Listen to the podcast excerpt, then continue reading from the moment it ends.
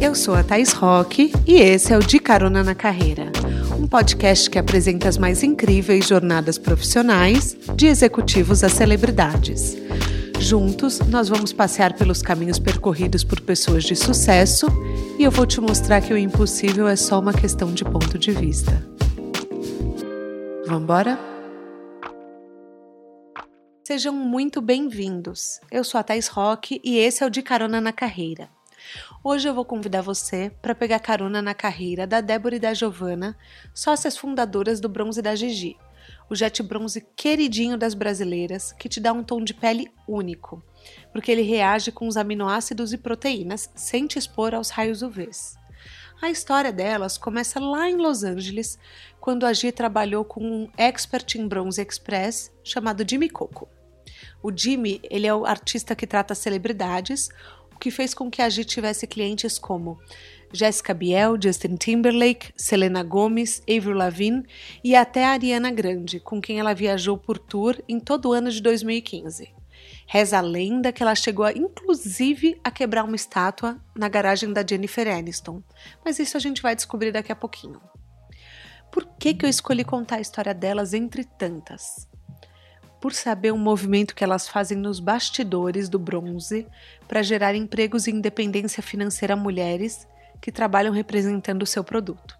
Mais do que uma franquia, as envolvidas encontram uma rede de apoio, mentoras experientes e uma identidade ao se definirem como parte desse time. A dupla, que no começo atendia amigas para maquiagem e bronze dentro de um closet, conseguiu expandir o seu negócio de Porto Alegre para 32 cidades do Brasil.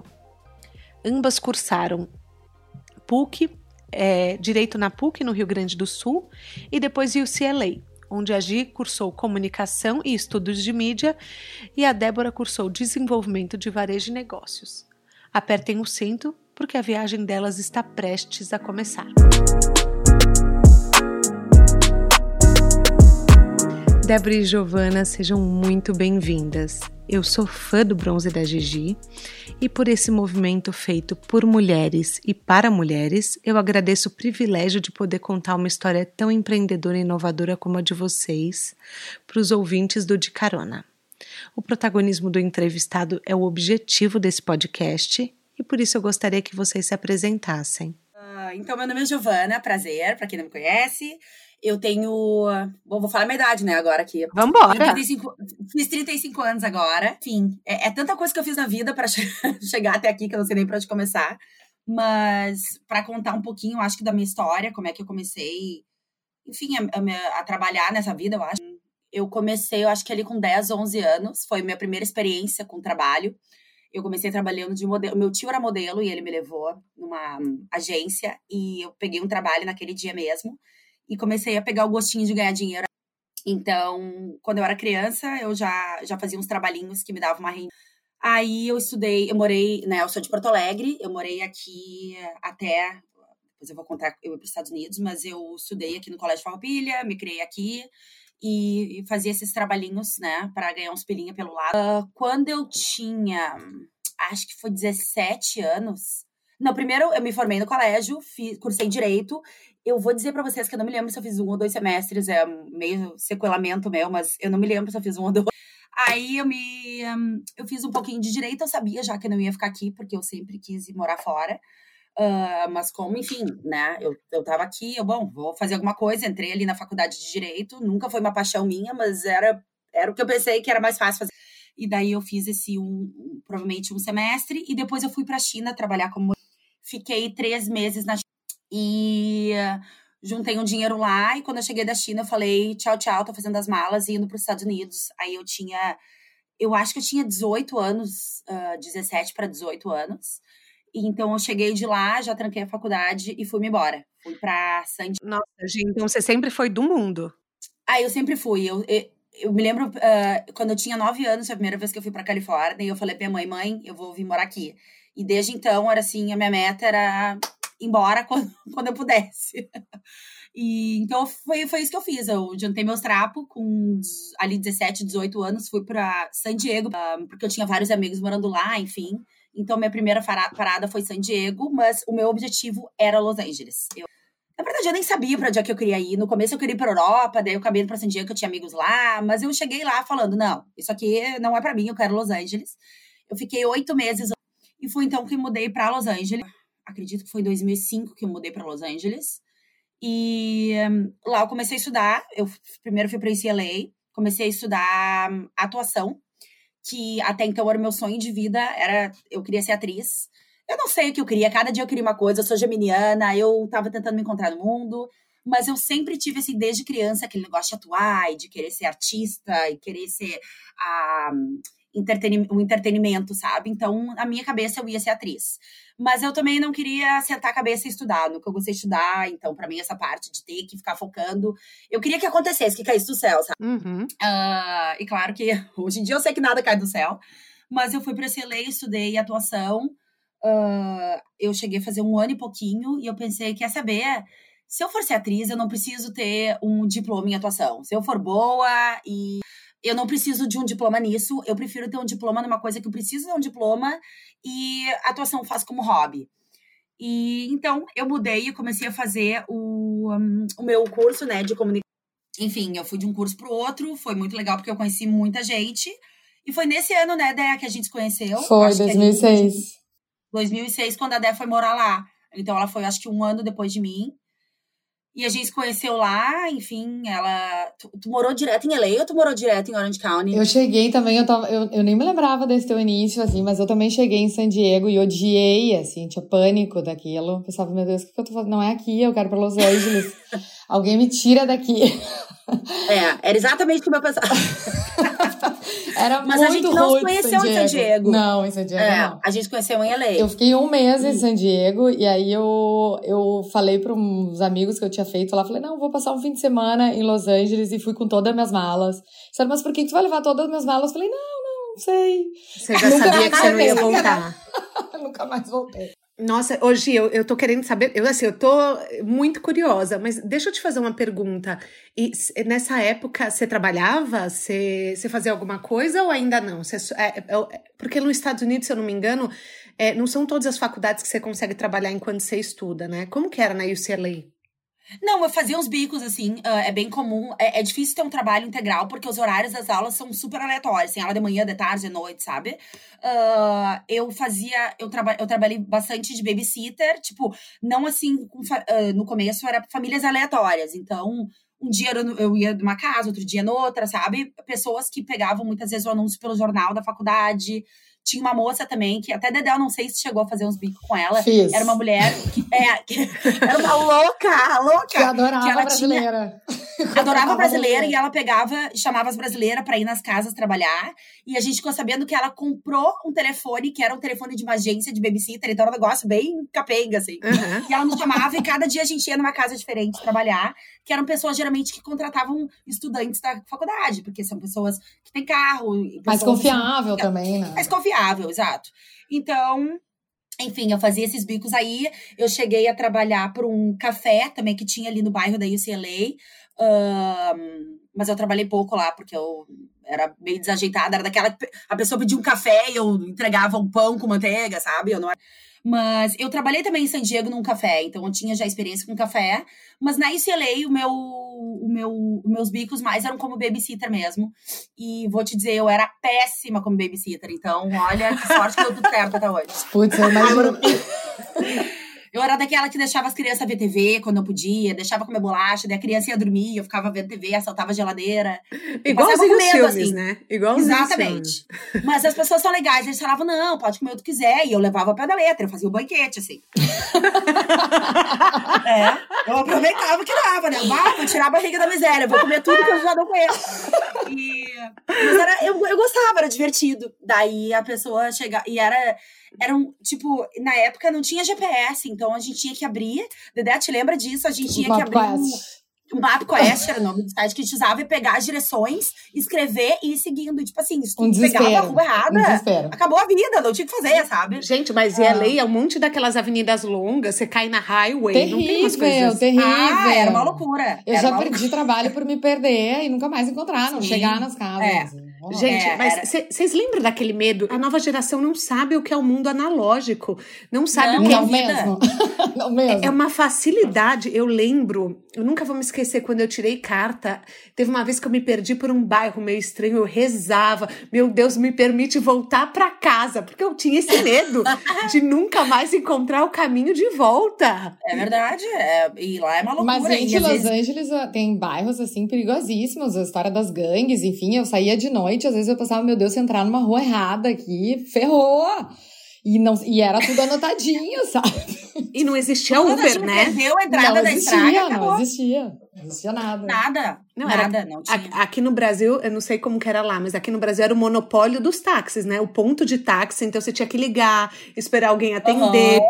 Gente, olha, eu vou falar uma coisa, essa geração tem que agradecer aos céus por ter ah. tanta coisa na mão, né? Mas posso falar? Não sei, acho que a gente tem que agradecer aos céus, sabia? Porque dá, é, uma, por... dá, é uma capacitação pra vida isso. Olha, vou te contar. é verdade, é verdade.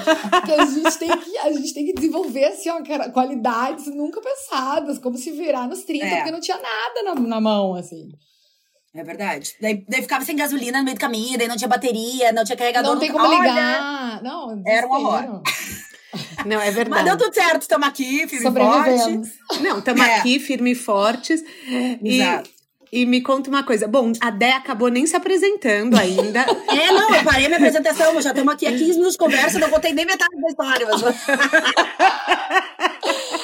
foi meu começo, meus primeiros trabalhos da vida. Depois eu tive trabalhos mais legítimos de, de tempo integral. Uh, eu trabalhei. Os trabalhos mais significantes, eu acho, para esse podcast é que eu comecei a trabalhar ali em 2010, 2011 com uma empresa de bronze. Então, foi onde eu peguei todo o meu background, assim, com bronzeamento. Então, eu comecei a. Uh, eu trabalhava para. Eu, eu fazia. Tinham várias. Um, facetas do meu trabalho, mas eu dava treinamento nas Sephoras, porque essa linha de bronzeamento tinha uma linha profissional e uma linha de home care, de fazer em casa, de uso pessoal. Então, eu dava todos os treinamentos da Sephora, dos Estados Unidos inteiro e do Canadá. Então, passava todos os dias da minha vida a viajar. Ou eu viajava de carro, ou estava de avião para algum lugar indo dar os treinamentos, para explicar para o headquarter da Sephora e para explicar para as atendentes da Sephora também como funcionava o produto, para mostrar produto novo. E uh, todas as marcas têm isso com a Sephora. E com a parte profissional, eu viajava para hotéis, a gente tinha nossa linha uh, de, de jet bronze, né, que é o que a gente tem hoje aqui, em hotéis de luxo. Então, eu viajava para dar o treinamento e fazia também feiras. Então, eu fazia feira pelos Estados Unidos e Canadá inteiro de bronze. Então, eu caí totalmente nesse mundo, foi aí que começou. Nunca imaginei que eu ia estar aqui onde eu tô agora. Quando eu tava lá, não pensava, ah, um dia eu vou ter minha marca. Nunca. Mas foi, assim, o que me fez o, a preparação para hoje a nossa marca, né? Então, esse background aí que uh, todo que eu aprendi com ter trabalhado com bronze sem saber que um dia uh, nós teríamos o bronze da Gigi. Mas hoje, deixa eu te fazer uma pergunta. Mas é sempre para você, como que foi essa linha natural? Você caiu na Sephora, você já fazia bronze, você gostava do tema, te interessava a questão da beleza, da estética? Porque é, eu, eu sou muito a favor da, da, do autocuidado, porque eu acho que é uma questão de sanidade mental, principalmente no momento que a gente está vivendo. Para quem está ouvindo esse podcast no futuro, nós estamos gravando em meio à pandemia do Covid, em julho de 2020. Então, principalmente hoje, é, um, é uma maneira de você se mimar, é uma maneira de você olhar para você. Né, essa, se desconectar do, do externo. Como que era isso para você antes de. Você, é, você caiu de paraquedas ou você sempre foi fã é, do autocuidado? Eu sempre fui muito vaidosa, desde pequenininha. Eu tenho vídeo meu de 3 anos de idade, maquiada com unha postiça, com 6 anos. Eu ia para os Estados Unidos, eu trazia unha postiça e botava o dia inteiro, passava com umas unhas loucas, assim, de 3 metros cada unha. Até hoje não mudou muito, né? Mas eu sempre fui super vaidosa. Uh, eu me lembro que eu desenhava, eu, eu com os lápis carandache que a gente tinha na época, eu maquiava minhas Barbies, eu sempre fui super. Então, eu sempre adorei me bronzear e já fiz tudo que é tipo de bronzeamento. Eu já fiz aqueles. Uh, em, no começo, Los Angeles fazia aqueles de cama que destroem a pele hoje em dia, a gente sabe.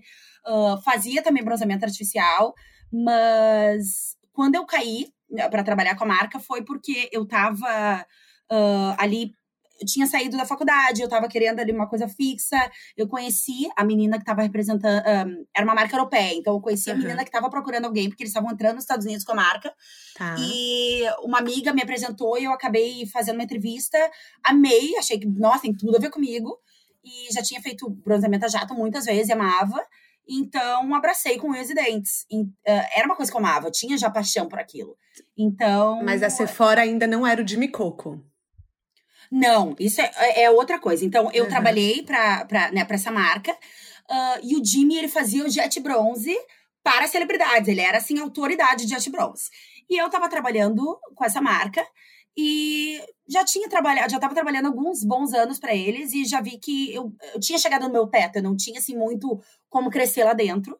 Amava Jet Bronze e sabia que e, nessas alturas do campeonato eu já tinha provado todos os bronzes que existiam, porque eu, eu comecei a me apaixonar e fazendo minhas amigas e tal.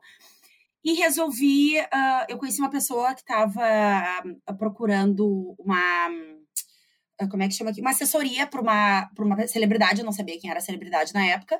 E eu fui lá, e mandei meu currículo, fiz uma entrevista e acabei pegando o trabalho e troquei um pelo outro, porque eu tinha o estudo, né, para fazer uh, esse tipo de trabalho e eu resolvi que estava na hora de mudar. E eu comecei a trabalhar então para essa pessoa que era a Avril Lavigne, eu só fiquei sabendo no dia que eu comecei a trabalhar para ela.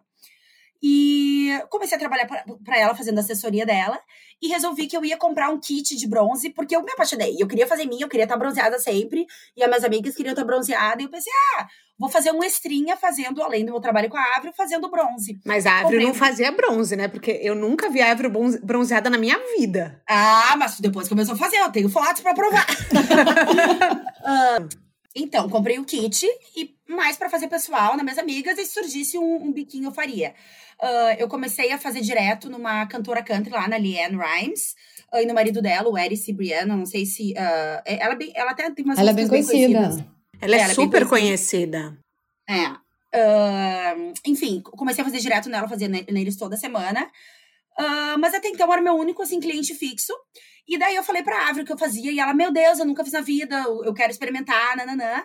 E eu fui, fiz nela. Bom, se apaixonou, né? Eu tenho. Uh, depois eu, eu posso. Eu não, eu não Vamos postar um antes e depois. Dá, é, eu vou mostrar um antes e depois. Então, ela nunca tinha feito. E ela amou. E eu fazia daí direto nela. E. Uh, enfim, então foram algumas coisas paralelas que começaram a acontecer ao mesmo tempo. Nessa época que eu trabalhava para a Ávila, comecei a fazer bronze nela, uh, comecei a fazer algumas amigas dela também no meio. Uh, não pessoas assim que eu vou dizer que são super celebridades, mas no meio artístico. E uma coisa vai levando a outra, sabe?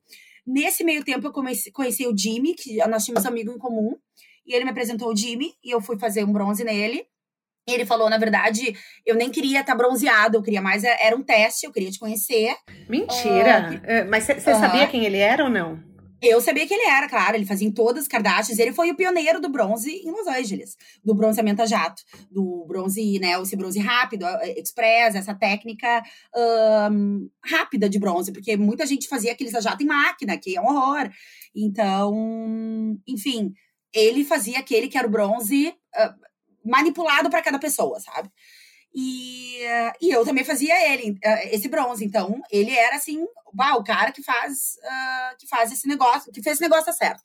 Então, eu conheci ele, falou que amou, amou minha técnica, uh, que, claro que era diferente um pouco da dele, mas ele falou, eu amei, pediu para ensinar a técnica, a gente foi trocando figurinha, e ele falou, eu preciso mesmo de um braço direito, porque eu tô sempre viajando, eu vou para Nova York, eu vou, ele tá, ele tá sempre viajando para fazer bronze nos, uh, nos clientes deles, ele precisava de alguém que pudesse tá em Los Angeles simultaneamente quando ele estava em outro lugar ajudando ele. Então, uh... peraí, ele, no fim, você deu aula para ele, você que teve que ensinar a sua técnica para ele. Mais ou menos. Ah, ele quis aprender. Eu, não, eu não vamos, sei, vamos, não diria. Vamos falar um português bem claro aqui. Você chegou mandando, entendeu? Você chegou dominando. Ele chegou a pedir pra eu dizer que produto que eu usava, se tu quer saber. Ah, ele falou, Maria. gente, tu precisa dividir comigo. Deu, olha, dividir eu não vou, mas eu posso. né? dividir eu não vou, mas eu posso te revender, né? Exatamente. Não, mas a gente trocava figurinha, ele amou meu trabalho. Então ele sempre me chamava para fazer as clientes super top dele. Infelizmente, tem muita gente que eu nem posso dizer que eu fiz, porque tem muita gente nesse meio contra, uh, trabalha com contrato de confidencialidade, então tem gente que vocês nem imaginam que eu já fiz bronze, que eu não posso revelar. Gi, a pergunta uh. que não quer calar para mim, todo mundo que me conhece vai saber que eu tenho que perguntar isso. Você já bronzeou a Kim? Eu já fui chamada duas vezes para bronzear ela. Eu não bronzeei, porque as duas vezes eu estava viajando a trabalho com a Avril e não consegui fazer, acredite se quiser. Amor, que, que Avril o quê? Pega, pega o avião e volta. Tá doida? Ah, eu não podia também. Não, eu, claro, eu, eu juro que eu, eu, cheguei a cogitar. Uma vez eu tava em Catalina, que é uma ilha que é a. É uma, umas duas horas de lei, tá? É, é tipo 40 minutos até Orange County, daí tu pega mais uma balsa de uma hora e pouco. Eu cheguei a falar, gente, eu posso fazer um bate-volta. Mas né, eu não tinha como fazer isso, sabe? Eu tinha que manter o profissionalismo com a pessoa que eu tava lá. Uh, mas olha, foi, foi difícil, assim. Eu, porque eu sabia que, tipo, não ia eu já tinha uma clientela super legal, mas, pô, é legal tu ter, ter um, isso no teu nome. Ele, pô, eu fiz, sabe? Uh, mas, mas peraí, você né? tem, você tem eternamente a história para contar que você quebrou uma estátua na casa da Jennifer Aniston. então, já vamos chegar falando que assim, você também, você também não tá muito para trás, entendeu? Eu adoraria manchar o sofá. Mas... Eu adoraria manchar o sofá do Kanye West, aquele sofá bege de vinho. Como eu não, não posso? Eu não gostaria. Ele tem gente daqueles que não ia deixar de sofá de, sofá de boa com açaí. Não, ele, ele não, tem cara eu... de que é uma pessoa que, assim, ele ia me expulsar da casa dele se eu, eu acho que ia, ia rolar uns tapas. Não, com certeza. Mas assim, me conta, me conta essa história, porque eu sou muito fã de Friends, então a Rachel Green, para mim, é o meu amor. Como você foi para lá? Gente, eu vou dizer, eu vou dizer uma coisa. Ela é uma das pessoas mais legais que eu trabalhei. Ela é a Rachel. De verdade, ela é muito legal. Você tá brincando? Quando eu fui lá, quando eu fui a primeira vez, eu acho que eu já trabalhava com a Ariana. Eu, eu, já, eu já tava acostumada a trabalhar com um nível alto, mas eu não sei porquê. Pra mim, ela era assim, ó. Eu, fui, eu me lembro indo nervosa. E eu não sou o tipo de pessoa que fico nervosa. Mas eu me lembro de estar tá nervosíssima, sabe? Eu acho que foi não, é, foi um dos segundos trabalhos que Jimmy, uh, Jimmy Coco me passou. Então ele super confiou em mim, tipo, pô, mandar ir pra lá, sabe? E eu cheguei na casa dela, eu me lembro que assim, ó, eu tava meio que tremendo, assim. e daí ela, ela, super querida, depois eu fiz bronze nela várias vezes, mas a primeira vez eu tava assim, ó, com as pernas bamba. Ela percebeu? Ela deve estar tá acostumada, né, gente? Eu não sei, mas eu queria parecer cool, não queria parecer, ah, uma guriazinha aqui que tá Tipo, eu, ai, aí, tipo assim, mas tem certa... ela sabe? tem certas pessoas, eu não sei se a Dé concorda, Dé. Eu não sei se você concorda, mas tem certas pessoas que não dá para você, é, assim, é manter. Se fazer. Se fazer, se fazer de normal. Gente, tem. É, por exemplo, é por, por, exemplo, a Abby, entendeu? Quando você, você tem que conhecer gente que você nasceu, a pessoa já era famosa. Eu vou, vou pois contar. é. Vou contar mas aí o que, que tu faz, né? Tu Não, chega. Vou contar uma coisa rapidinho. Eu conheci a Kim quando ela veio pro Brasil. Eu tenho uma grande amiga, a Helena. A Helena vai estar tá ouvindo a gente, Helena Bordon. E ela foi fazer uma apresentação na CIA e ela podia levar uma assistente pessoal. E ela me levou. Ela me ligou. Eu tinha uma viagem marcada pro Canadá. Giovana, aprende comigo. Desmarquei. a minha passagem era mais barata, eu perdi a passagem, entendeu, Giovana? Aprende comigo. Eu falei, mas eu falei, gente, é, Deus tá me dando uma oportunidade nessa vida, eu não vou perder. De conhecer eu, esse ícone. Eu, eu, vou, eu vou falar, eu contratei a maquiadora e falei pra ela me maquiar igual a Kim, só pra você ter uma ideia. e eu, e assim, eu, eu fiquei pensando em várias pautas para falar com ela. Um dia antes eu fui jantar com umas amigas e eu fiquei debatendo várias coisas. Gente, e se eu falar isso, ela falar aquilo? E se eu falar aquilo outro, ela falar aquilo outro? Bom, na hora que eu entrei, a Helena falou: Olha, você é minha assistente pessoal, então se alguém perguntar, você é minha secretária. Na hora que eu entrei, eu, a primeira coisa que eu pensei, eu tô contando, gente, pega essa dica, bota em modo avião o, o celular, porque se alguém ligar, é, não sei se vocês estão ouvindo um barulho, tá tendo uma obra aqui no andar de cima, mas vambora. Ah, é, não ouvi nada. É, se, eu, eu falei assim, bom, se alguém ligar, não vai estragar o meu momento, porque o meu maior medo era tirar uma foto com a Kim e, e o meu celular tocar e eu perder a foto. Eu pensei nisso, entendeu? Eu falei, Muito planejado. Naí, quando, quando eu entrei, tinha o segurança dela, que era aquele segurança, na época, um segurança super mal encarado que ela teve, era um Pascoal, que eles chamavam. Uhum. Na hora que ele me. Fa famosíssimo. na hora que ele me viu, eu acho que alguma coisa no meu DNA me entregou, gente. Eu não sei se. Eu não sei Mas o que, é que eles aconteceu. Farejam, eles farejam o medo, né? Gente, eles, gente eles, fa eles farejam, eu juro. Porque ele bateu o olho em mim e ele sabia que eu era fã. Ele sabia, eu não falei nada, gente. Eu entrei, daí a Helena, né, toda assim, blazer. Hi, how are you? Nanana. Gente, eu morei veja bem, anos nos Estados Unidos. Eu fiz faculdade lá. Eu esqueci o inglês. Naquela hora, eu não sabia falar inglês. Aí eu falei, hi, eu fiquei muda. Aí a, a, Jennifer Atkin, que é a cabeleireira dela, e veio conversar comigo. Nossa, você é igual a minha amiga que mora em Dubai. E eu, aham, uh -huh, juro por. Gente, gente, acho que hoje eu pensando, eu, eu perdi a melhor oportunidade da minha vida. Eu falei, aham. Uh -huh. Ela falou, você mora em Dubai? Eu falei, não. Aí ela falou, não, porque você é a cara da minha amiga. Abriu o celular dela. Gente, ela abriu o celular dela. Eu podia ter visto os aplicativos que ela tinha, as mensagens dela. E eu não vi nada. Aí ela falou assim: olha, olha a foto da minha amiga. Eu, yes, yes. Juro por Deus. Aí, gente. E a Kim comendo um pesseguinho e o Mário bronzeando a perna da Kim. Vai pegando o cenário, porque ela tem psoríase, né? E eu, uhum. assim, eu assim, muda. Aí ele falou, a Helena foi dar oi pra Kim. Na hora que a Helena foi, eu fui atrás. Ele olhou pra minha cara e ele falou: Não, você não. Aí eu falei, Mentira, fudeu. O, o, juro, segurança. O segurança. Uhum. Juro por Deus. Ele falou, não, assisten assistentes para aquele lado. Aí ficou eu, a Jen, e não, não era, na verdade não era o Mário, era alguém, assim. É, não lembro quem que era. Aí eu falei, ficou eu e a Janetkin o tempo inteiro conversando. E quer dizer, basicamente ela falava e eu respondia yes, no, yes, no. Monólogo. Aí na hora que ele, ela, a Kim tava grávida do segundo filho, ela falou pra ele encontrar um banheiro pra ela. Na hora que ela foi, eu cutuquei a Helena e falei, é agora. A Helena falou, você pode tirar uma selfie comigo? Daí ela tirou. Daí eu estendi tudo que eu falei pra Kim, foi eu estendi o celular e falei, picture please. Aí ela falou, juro por Deus. Aí ela tirou uma foto comigo, aí logo em seguida ele voltou. Daí no que ele voltou, eu já dei um passo para trás e falei, meu, esse cara vai me bater. E daí foi essa foi a nossa história de amor, gente. Eu planejei anos. Eu assim, eu endeuso essa mulher a vida inteira e tudo que eu falei para ela foi yes, no picture please, entendeu? Então, já tô contando, eu te entendo quando você conta da Jennifer Aniston, mas ainda mais assim, é, pelo menos ela não era mais casada com o Brad Pitt, porque se eu encontrasse os não, dois, eu teria uma parada eu, eu, eu, fiz bronze no, no Justin Theroux, acho que é o nome dele, eu fiz bronze nele também. Ah, não, Podia mas... ter sido o Brad, né? Não, tudo bem, mas vamos combinar? Você tava, olha, 2006, ela separou do Brad em 2015, vamos pensar comigo. Tava no auge do Brangelina. Não, ela não separou do Brad em 2015, foi muito Não, em 2000, antes, desculpa, em, 2000, é, em 2005 ela separou. Que ano que você tava? Ah, tá. Foi, acho que talvez 2014, por aí. Bom, mas e aí? Você Ai, chegou gente, na casa dela, o que, que foi? O que, que vocês falaram? Ela falou alguma coisa? Ela falou do Brangelina? Ela te falou mal da Brangelina? Me, Me contou da traição dela. Me conta tudo. Ela, ela você bebeu um vinho? Vocês beberam vinho? Vocês tomaram porra? Vocês fizeram amizade? Me conta tudo. Super querida, não rolou vinho, não rolou vinho, mas uma queridona. E eu me lembro que Daí eu fui várias vezes. Bom, a primeira vez, deixa eu te contar primeiro da, da, da, quebra. Não cheguei a quebrar a estátua, mas achei que fosse. Foi o seguinte: a casa dela, de verdade, eu acho que é a casa mais linda que eu já vi. Muito legal.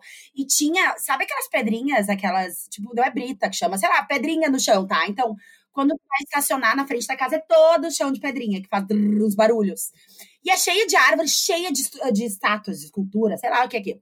Daí eu tava saindo na primeira vez, eu tava assim, ó, tremendo, de, literalmente tremendo, era de noite, e eu tava saindo, eu fui dar ré nas pedrinhas e bati em alguma coisa e deu um estrondo barulhoco, meu Deus, quebrei uma estátua, quebrei uma estátua, só pensava nisso, imagina quanto custa a estátua, eu vou ter que ir embora dos Estados Unidos, eu vou ter que vender meu carro. Ih, já comecei a pensar Eu vou ter que viver de coxinha. Não, eu não sabia, eu, eu pensei, não, fudeu, não posso falar palavrão, mas pensei assim, eu, meu Deus do céu, o que eu vou fazer? Daí eu ouvi um barulho louco, olhei para trás, tinha estraçalhado todo o vidro de trás do meu carro. Quebrou, tipo, em um milhão de pedacinhos. Eu fiquei sem vidro de trás, o carro tinha uma caminhonete. Não, não tem todo problema. Você não tem problema. O problema é, é da estátua, né? É de menos, comemora. Todo meu vidro porta-mala quebrou. E veio o segurança correndo, ver se era um tiro, o que que era. E eu, vai! E abandei como se nada tivesse acontecido. O meu vidro todo quebrado. Dona de si, saiu dirigindo. Gente, saí dirigindo como se nada tivesse acontecido. Bah, a mulher nunca mais vai me chamar da vida, né? Duas semanas depois, nem duas semanas, acho que. Alguns dias depois, eu acho que não deu duas semanas, ela me chamou de novo e eu voltei lá como se nada tivesse acontecido. E fui no lugar onde eu tinha batido e tava ali nos pedaços do vidro, porque como era pedrinha, tava misturado com as pedrinhas, mas tinha ainda pedaço do meu vidro no chão da casa dela. Até hoje, a Jennifer deve morar com os vidros do meu carro lá. Gente, é uma e conexão é... real. Você já parou pra pensar? É uma, uma conexão. Que, é um laço, é um laço que une vocês. Perfeito. Eu sou assim também, Gi. Eu penso isso. Eu falo, ah, minha energia tá lá, entendeu? Nossa, é. maravilhoso. Mas eu me lembro que eu tava indo pro Japão uh, naquela época, foi a primeira vez que eu fui pro Japão. E, e eu falei pra ela, ah, eu quero ter uns assuntos pra mostrar que eu sou cool. Ela perguntou com quem eu morava, me deu dicas. De, ela nunca tinha ido pro Japão, mas ela viu uns documentários, me deu dica. Eu me lembro que ela era assim, ó, tipo, se achou uma pessoa que nem eu, assim, se achou uma de nós. Então, uma pessoa muito do bem. Eu já trabalhei com pessoas não tão legais, então eu sabia que não é a coisa mais fácil do mundo tá achar uma pessoa que acha que ela, tipo, poderia tomar um cafezinho comigo ali de boa, sabe? Muito querida. Uh, daí eu fiz o marido dela também. Na, na época eu não me lembro se era, na já era marido. Era marido. É, e, e fazia direto nos dois, muito de boa, assim, muito legais. Eu me lembro, até na primeira vez que eu fazia o bronze nela, eu tava tão nervosa que eu esqueci de fazer no sovaco. E ela, ai, será que. Maravilhoso! e ela, será que ficou meio branquinho? Então, vamos fazer. Tá, tá, tá, tá bom, tá bom. Deixa assim, deixa assim. Tipo, muito tranquilona, sabe? Gente. Depois fiquei pensando, caceta, a mulher foi na premiere do filme ali com o sovaco branco. Não, você sabe que assim, eu nunca vou esquecer o dia que a Lindsay Lohan é, saiu com a mão laranja de, de alto bronzeador num evento. Vocês lembram dessa história? Ela saía direto, ela era, era, a marca registrada era, dela. Era, era a marca registrada. imagina a Jennifer fica com a marca registrada do sovaco. Gente, Não, surreal. Surreal. Graças a Deus você lembrou. Mas me conta uma coisa, você acha que esse o, o nível dos seus clientes era muito mais exigente do que o normal? E isso te fez se tornar uma expert, questionar o produto, ou você já era uma expert quando você chegou lá? Bom, Não, dando bronze no Jimmy Coco, eu acho que você já era uma expert, né? Eu vou dizer que eu não me considero que quando eu cheguei nas mãos dele eu era expert. Eu sabia, eu já estava trabalhando há anos com bronze, eu sabia fazer muito bem, mas eu ainda não tinha expertise de produto, porque eu trabalhava para uma marca. Então o que eu mais usava era aquela marca. Mas aí começando a trabalhar nesse meio, as pessoas estão no red carpet, tipo, todo dia. Tem muito flash, tem muita luz e tem muita, tipo assim, é, lá tem muita revista de fofoca, muito site de fofoca, muito mais que aqui. Claro, hoje em dia a gente tem mídia social, todo mundo vê, mas lá, tipo assim, a pessoa sai com um pozinho de maquiagem na cara, sai na capa da revista. Então, para mim era assim, ó, precisava estar tá impecável, a cor não podia estar tá nada laranja, não podia estar tá descascando, tinha que estar tá assim, ó, ninguém sabe que ela fez um bronze. Então, nossa, mas, mas é uma super pressão, né? Vamos combinar? Muito, demais. E eu me lembro que no começo eu ficava nervosa, olhando as fotos. Assim que saía as fotos do tapete vermelho, eu ia olhar nervosa. Meu Deus, tem que ter ficado perfeito. Não sei o que, se a pessoa tava com a pele mais seca, se o bronze. Uh, tipo a Ariana Grande, ela gostava de estar tá sempre muito bronzeada. Ela chegava a fazer bronze todos os dias, que não existe. As pessoas fazem uma vez por semana, uma vez a cada dez dias. Mas ela, tem uma cor bem fazer... uniforme, né? Se você parar pra Gente, pensar. Gente, e ela não esfoliava. Também é muito tipo de pele, sabe? Mas eu tava sempre nervosa trabalhando com ela, porque eu fiz bronze ontem, ela quer hoje de novo, entendeu? Como é que eu vou saber que tá perfeito? Então, é, eu tava sempre assim, em busca da perfeição. Assim que as fotos entravam no tapete, eu entrava para ver se tava tudo certo.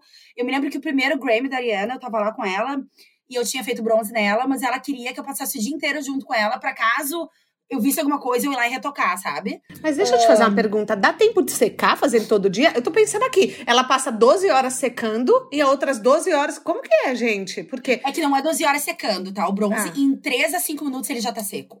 Só que ele demora de 6 a 12 horas para a cor desenvolver na pele. Ou seja, na hora, se tu faz o bronze clássico, tradicional, que já tem maquiagem, na hora tu vai ter cor. Porém, aquela cor inicial é uma maquiagem. A cor vai escurecendo de acordo com as horas. Entendi. Mas a, a Ariana, ela gostava, além do bronze, que ficou ali, escureceu, tomou banho, ficou. Ela gostava daquela maquiagem em cima. E aquela maquiagem, quando ela tá seca, se a pessoa não suar, tu vai botar roupa e tu vai ficar com aquela maquiagem. Claro, o ideal é que tu espere o bronze desenvolver, tome banho e, e, né, e não tenha maquiagem. Porém, não vou negar, é bonita aquela cor da maquiagem. E ela queria bronze, mais bronze, mais bronze, mais maquiagem de bronze. Ela queria estar tá muito escura sempre. Gente, então... eu, eu, não sei como as pessoas conseguem ser chiques. Eu vou contar para vocês. eu vou falar. É, é, assim, o desafio é ficar 10 minutos sem encostar em nada. Eu encosto na parede, eu lavo a mão, eu esqueço. Agora, em tempos de pandemia, passar o gel. Então, gente, eu vou falar, tem que ser muito fina mesmo. Acho que a Ariana devia ser uma princesa, porque eu não me imagino passando por esse desafio do bronze todo dia. Não, mas uh, eu me lembro que uh, quando ela tava se arrumando pro, Grammy, o vestido dela era branco, tá? Mas ela não fez, ah, ela já tinha feito bronze um dia antes, ela já tinha tomado banho uh. e não precisou retocar. Não, depois que tomou banho, não existe passar pra roupa, então não tinha problema nenhum, eu tava tá. tranquila em relação a isso. Mas se ela dissesse, me faz agora um retoque na, nas costas, talvez eu ficasse um pouco nervosa, porque o ideal é tu esperar as horas Adoro, banho, um pouco, maquiagem. um pouco nervosa. Eu já ia começar a chorar e falar, Eu eu tá não aguento chorando. mais essa pressão que você faz em cima de mim. Essa ia ser eu, Não, gente, e ela tava com umas espinhazinhas nas costas. E ela hum, pediu pra maquiadora retocar as costas dela com maquiagem. E eu me lembro que eu só pensava, meu Deus, ela vai ter que passar maquiagem daquela espinha e o vestido branco. Ai, gente. É, e eu me lembro que a maquiadora até deu uma. Não posso se eu posso falar as palavras, mas uma cagadinha ali no vestido. E eu, Pode falar tudo. E a maquiadora deu uma cagadinha no vestido e, a, e ela ficou puta, claro. E daí ela falou: não, eu quero que a Giovana agora dê um jeito. Deu, ah, ficou no meu. Como eu já. Eu não maquiava profissionalmente, mas eu já maquiava improfissionalmente. Eu Uhum. fui lá e dei um jeito e ela me amou, assim, ó. Ela falou: não, de agora em diante é tu. E me abraçou naquele dia por causa disso. E foi aí que começou a nossa. Eu já tinha feito bronze nela em outras vezes, mas foi aí que começou a nossa parceria. Foi por causa disso que ela me contratou pra fazer a tour com ela, porque ela amou que eu consegui salvar, sendo que a maquiadora não conseguiu e eu consegui, sabe? Então E ela daí falou, você agora- saiu do Jimmy Coco. E daí eu fui pra ela pelo Jimmy Coco, mas eu, eu não saí, porque igual faziam outras pessoas. Eu, eu não era assim. ah, Era uma claro, quando eu fui parceria com com ela. né? É, eu tinha uma parceria com o Jimmy, claro que ele pegava, né? Ele, ele ganhava em cima de mim. Quando eu fui trabalhar com a Ariana, eu fui trabalhar direto com ela. Uhum. Mas eu continuava fazendo bicos pra eles por- com outras pessoas também. Então, eu, o céu era limite, né? Então, eu tava fazendo de tudo. Eu ainda trabalhava pra Avril, daí eu tive. eu- nessa época eu parei de trabalhar pra Nossa, Avril. gente, eu já a tinha esquecido da árvore. Na boa, eu já tinha virado essa página. Eu fazia, gente, eu fazia tudo. Eu queria. Eu, eu tava procurando meu lugar ao sol, então me chamou, tô indo, sabe? E o que te Então. fez voltar pro Brasil? Porque agora, daqui a pouco, eu vou começar a história onde a Dé entra, né? O que que aconteceu? O que... Gente, Ah, não, até então o bronze Gigi não existia. Era a Giovana fazendo bronze, entendeu? O bronze Gigi, da Gigi veio a existir depois com a Dedé. Mas até então era só a Giovana procurando o melhor bronze do mundo. No caso, era assim: eu tava indo atrás da técnica perfeita, ah, do produto perfeito, de como ser a melhor no, no mercado. Mas até então não tinha bronze da Gigi, era a Giovana fazendo o, bronze, entendeu? Então você sempre foi, você sempre teve essa coisa ambiciosa dentro de você, Gi, porque é, você tá me falando que assim, você não, não bastava você atender os melhores, você queria ter o melhor produto, a melhor técnica. Isso sempre fez parte da sua personalidade? Acho que sim e não. Eu sou uma pessoa muito, assim, espontânea, que. ahn, a Dedé acho que sabe melhor que eu isso. Eu sou assim, eu vou na emoção, sabe? Ah, claro que Eu acho que não é meio- consciente. Posso me meter? É, Ó, eu acho que Dé. Eu- eu, eu, Eu, tô, eu tô pra é te pegar consciente. pra Cristo, já já. ela vamos é lá. super, ela é super exigente e super ambiciosa, especialmente neste segmento de beleza, de estética. Ela só usa as melhores coisas, isso em tudo, tá? Não só em bronze, as maquiagens dela, ela busca sempre o melhor, só que ela não considera isso ambição profissional, sabe? Ela não se dá conta Pode que é. ser. Mas ela é super exigente, ela tá, é só quer as coisas mais tops, então faz ela ser muito, ah, pesquisar muito, ir atrás de muitas coisas, mas é que na cabeça dela ela tá fazendo isso pra ela, sabe? Ela ignora que. É que pra mim é o mínimo. Se eu tô trabalhando com o público AAA do mundo, como é que eu vou apresentar um trabalho lixo, entendeu? Tipo assim, não, não lixo, mas como é que eu vou apresentar qualquer coisa menos do que o melhor? Eu preciso dar 110%, porque senão é meu nome que tá na reta, eu não vou ser chamada de novo e acabou, entendeu? Então, pra mim, é. é- Eu acho que é, é, é obrigação. É obrigação. Gi, eu Tá concordo com o seu ponto de vista, mas às vezes as pessoas se acomodam. Então, você nunca ouviu falar, ah, fulano não se reinventou. Isso acontece com as marcas também, gente. Blockbuster, Kodak. É, então, o que, que acontece? Às vezes, se acomoda, não se reinventa e acaba. Então, Gi, para você pode ser óbvio, mas ainda assim é um sinal de excelência na entrega. É um sinal de que você tem um diferencial. Porque você tá ali e você fala, eu vou ficar cada vez melhor. Você podia Uhum. chegar e falar, não, pra mim basta, isso aqui. Vocês nunca viram aqueles atores que fazem sucesso em um filme e depois acaba? É isso, é, Uhum, é é isso. famoso de um hit só, né? De uma música só. É mais ou menos isso. Então, assim, enquanto você estava pesquisando isso, morando em LA, aonde, aonde que você estava, Dé? Conta pra gente. Nossa, oi, tudo bom? Eu sou a Débora. 40 minutos depois, eu falei que minha história é complicada. Não, Giovana, Giovana, foi maravilhoso. É assim, eu vou te falar uma coisa. É, tirando a Avril, que até agora eu não entendi como que ela veio parar nesse patamar aqui da nossa conversa. Tirando a Avril, a história foi maravilhosa, entendeu? Maravilhosa.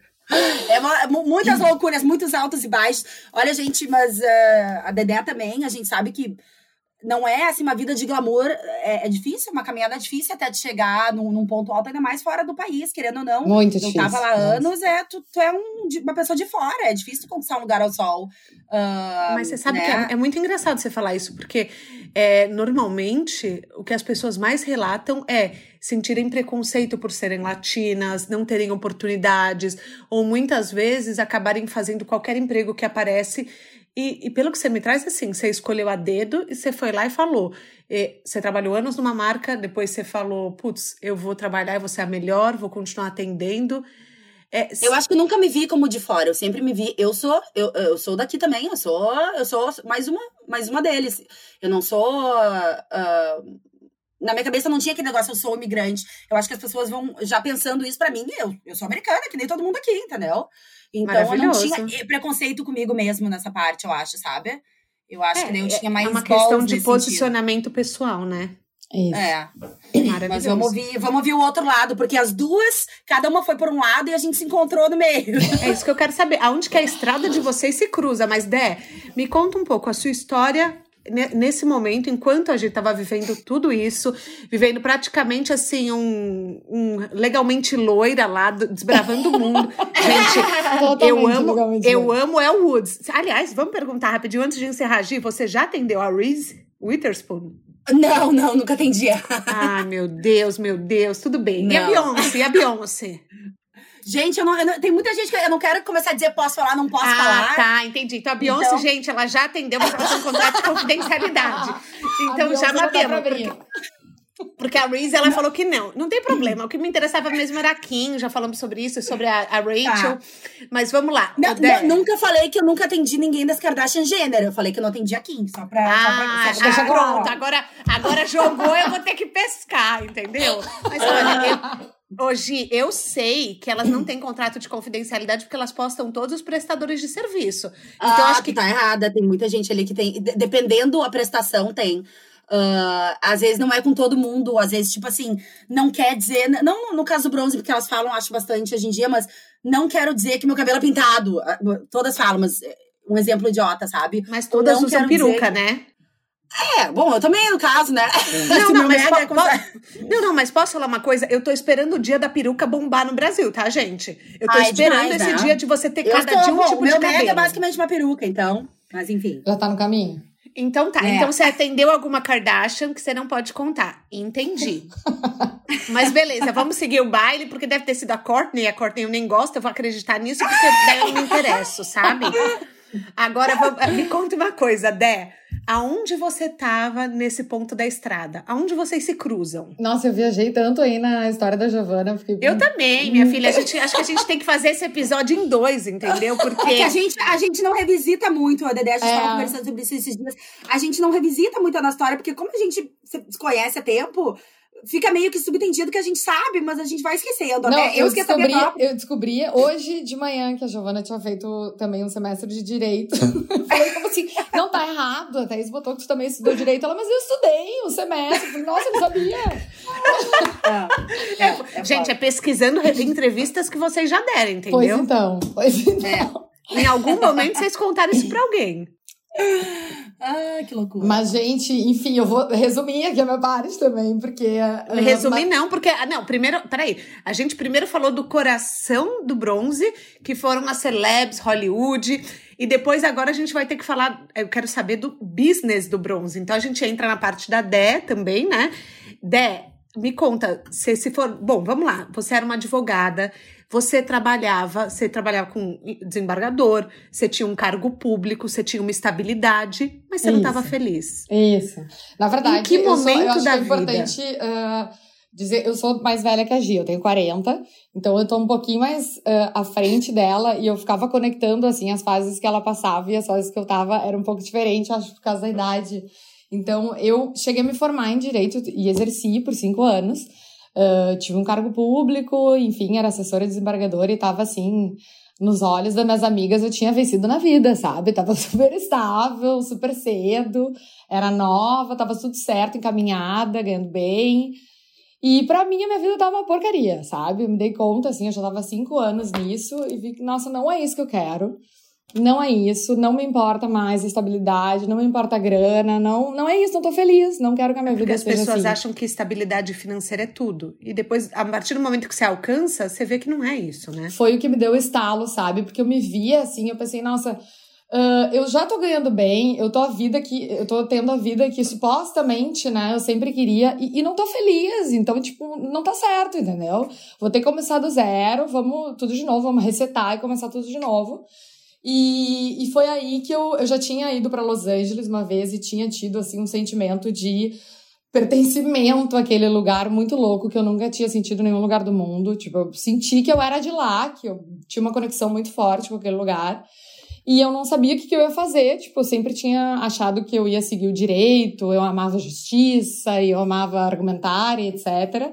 E achava então, não que era, era uma coisa que você não amava a carreira. Você não estava feliz. Eu não estava feliz. Eu, eu, amava a ideia do direito. Quem faz direito e saiu, que são acho que 50% das pessoas que fazem direito, vai me entender, assim. Infelizmente, no Brasil, às vezes a gente entra assim, achando que vai fazer justiça, que vai ajudar os outros, salvar o mundo, e no dia a dia, infelizmente, não é bem assim. Mas você sabe que é o maior público que eu atendo no escritório hoje, acho que é, o maior público são é, é, mulheres formadas no direito, porque elas entram achando que elas vão mudar o mundo, e depois elas acabam fazendo trabalho de escritório, negociando para que o cliente delas ganhe mais, independente uhum. se o cliente esteja certo ou errado. Independente do justo, exatamente. A justiça acaba justo. ficando lá no fim da história. E, então, o é senso um grande... de justiça fica é, vira uma coisa de comercial, né? Vira um, um negocia o melhor preço. E tem uma coisa também que eu acho que a gente tem muito contato com o jurídico é, através de filmes, né? Voltando uhum. para essa história e não existe essa coisa de tribunal tanto no Brasil. Muitas vezes é é sentar uma negociação. Só direito penal, né? Só crime. E eu não queria crime, então não tem nada de tribunal, não tem nada disso, é tudo papel, muito papel, né? E eu, eu me sentia assim me violentando, sabe? Porque eu tinha entrado para justiça e ajudar pessoas e tal, e era um grande copy-paste ali. E às vezes eu estudava processos uh, fazia toda uma linha de raciocínio, via quem tinha razão e tinha que ir por outro lado, porque, enfim, a jurisprudência queria assim, eu barrava em alguma coisa. Eu me, me deixava muito frustrada aquela vida, assim, sem querer falar mal dos advogados. Meu marido é um, mas uh, não era para mim. Mas não, não, não se encaixava na sua história, é, né? Não era para mim. Então, uh, eu decidi que eu tinha que sair dali. Eu não sabia para onde eu ia, só sabia que eu precisava sair dali. Foi um caos, minha família achou que eu tava louca, tava tudo certo já, eu resolvi jogar tudo pra cima. Não sabia o que fazer, não tinha a menor ideia do que fazer. Eu falei, ai, quer saber? Eu vou embora daqui, eu vou embora do Brasil, vou dar um tempo, eu vou estudar fora, vou estudar outras coisas que me interessam, que eu tenho interesse, vou procurar outras áreas de interesse e vou para outro lugar, vou meio começar do zero, sabe? E vou para Los Angeles, que é onde eu me identifiquei, que eu amei, que eu senti que eu era de lá, enfim. E fui sem conhecer ninguém, assim. Até tem umas similaridades com a história da Gia. Eu não conhecia basicamente ninguém. Peguei minhas malinhas, pedi exoneração do Tribunal de Justiça. Eu lembro que o presidente do Tribunal de Justiça mandou me chamar e, porque eu era super nova, e ele falou: Minha filha, por favor, eu preciso entender por que, que tu tá te exonerando desse cargo incrível com a cidade. Não, porque tipo... hoje, eu vou te falar uma coisa. Porque hoje, principalmente a geração Z, que é a próxima geração, é, para eles estabilidade não quer dizer nada. Nada, nada. Mas pra Isso minha é geração não era assim ainda, né? Eu não sou a geração. Era, era importante ainda essa coisa. Então, era uma coisa que chocava. Eu me lembro. Eu não, nem me lembro o nome do cara na época, mas era um senhor mais velho. E ele não tinha relação nenhuma com o que eu fazia lá, mas ele me chamou antes de publicar a minha exoneração no Diário Oficial. Ele, eu preciso entender por que, que essa criatura quer sair daqui. Tipo, tá tudo certo, sabe? Mas enfim, ninguém entendeu muito, eu fui e meio que comecei do zero. Fui estudar, estudei, sempre tive vontade de empreender, assim, nunca tive grandes coragens. Mas enfim, fui estudar negócios, fui estudar business development, depois estudei também uh, retail business e fiz de tudo que existia nos Estados Unidos enquanto estudava. Fui babysitter, que nem a Gi, trabalhei de hostess em restaurante, uh, conheci um monte de gente legal.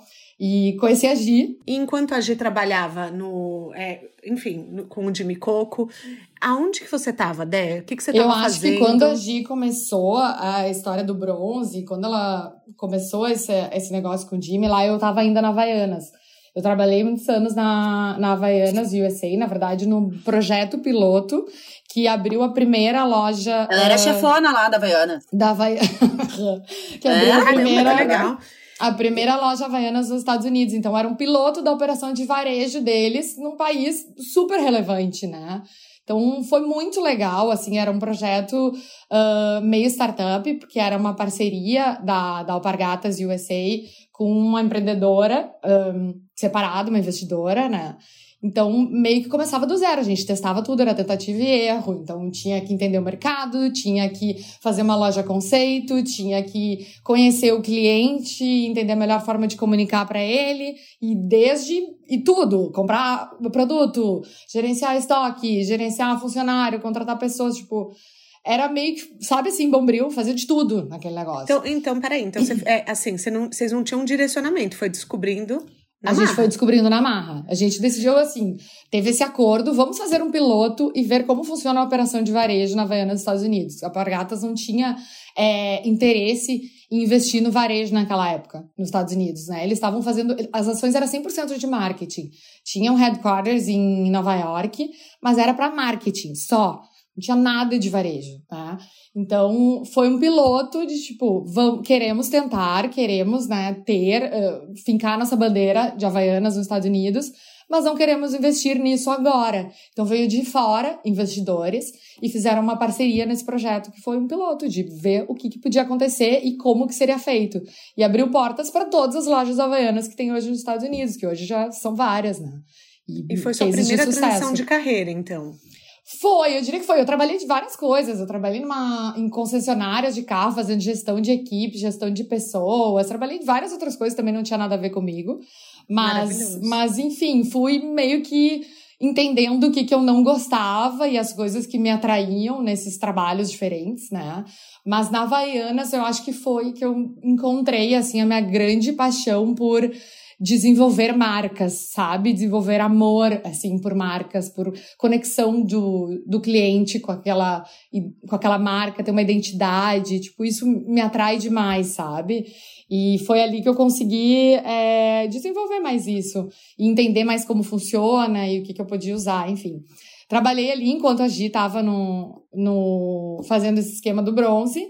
E aí, é, em 2012, eu meio que decidi que tinha encerrado o meu ciclo nos Estados Unidos. É, eu, eu achava também que eu ia morar lá o resto da vida, eu era muito feliz lá. Mas, sei lá, mudou a fase da minha vida. Eu sou uma pessoa super família, eu sou super agarrada na minha família, nas minhas raízes.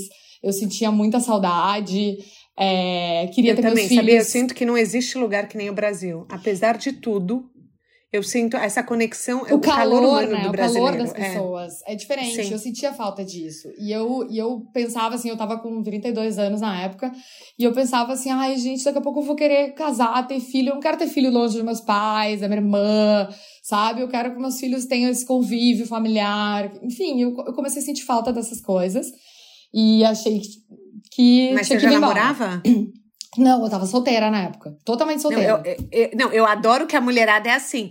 A Sheryl é, Sandberg do Facebook fala que a mulherada se programa antes mesmo de, namorar, Totalmente. já fala. Eu não, não quero Eu tinha esse... medo de me envolver com o americano, que eu pensei, já pensou uma bronca de eu casar com o americano, e aí tem que ter filho aqui, ficar nessa função, indo e vindo. Tipo, não queria isso, sabe? E eu falei, não, então tá, então deu, vamos arrumar minha mala, vou voltar pro Brasil e vou ver o que eu vou faz, fazer lá. Mas aí eu já tinha, eu já entendia que eu gostava de trabalhar com marcas, que eu gostava de negócios, que eu queria desenvolver negócios em cima de marcas.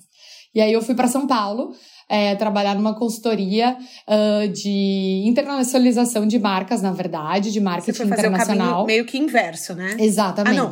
Ah, não, não, desculpa. Você foi internacionalizar. Então você pegava marcas brasileiras e mandava para fora. Eu pegava marcas brasileiras e mandava para fora, mas também trazia marcas de fora e do mundo inteiro, não só dos Estados Unidos e colocava dentro do mercado brasileiro, estudava o que, que precisava para viabilizar aquele produto, aquela marca e entrar no Brasil. E isso foi em 2012. E você 2012, morava em São eu Paulo? Tava, morava em São Paulo, trabalhava nessa consultoria e, e casualmente, em 2012, eu gerenciei um projeto para trazer uma marca de autoprocessadores de fora para o Brasil, marca essa que era que a Giovana trabalhava nos Estados Unidos. Então, uh, nisso a gente já se conhecia, né? Inclusive, esse projeto a gente fechou juntas, assim.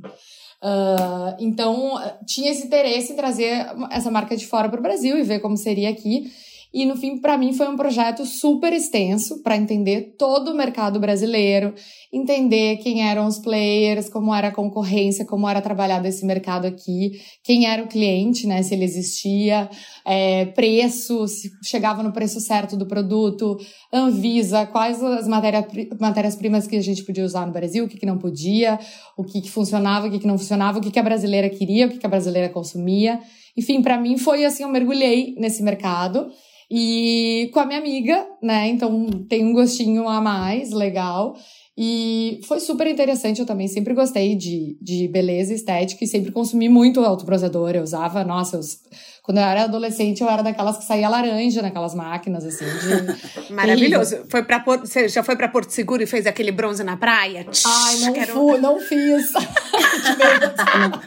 eu fui pra Porto Seguro, mas eu não fiz também. Eu ah. nunca fiz, eu nunca fiz, mas eu olhava aquilo e eu falava, um dia eu vou fazer. eu, nunca, eu, nunca, também passei óleo de urucum, mas enfim. Ah, eu, eu passei também. Pois então, é. A minha mãe passava Coca-Cola, fazia de tudo, né? Eu não cheguei a tanto, mas eu curtia, sempre curti muito estar bronzeada, sempre conheci bastante disso, usava produtos em casa, enfim. E mas isso a Gia ainda morava lá. A Gia ainda morava lá e eu tava em São Paulo.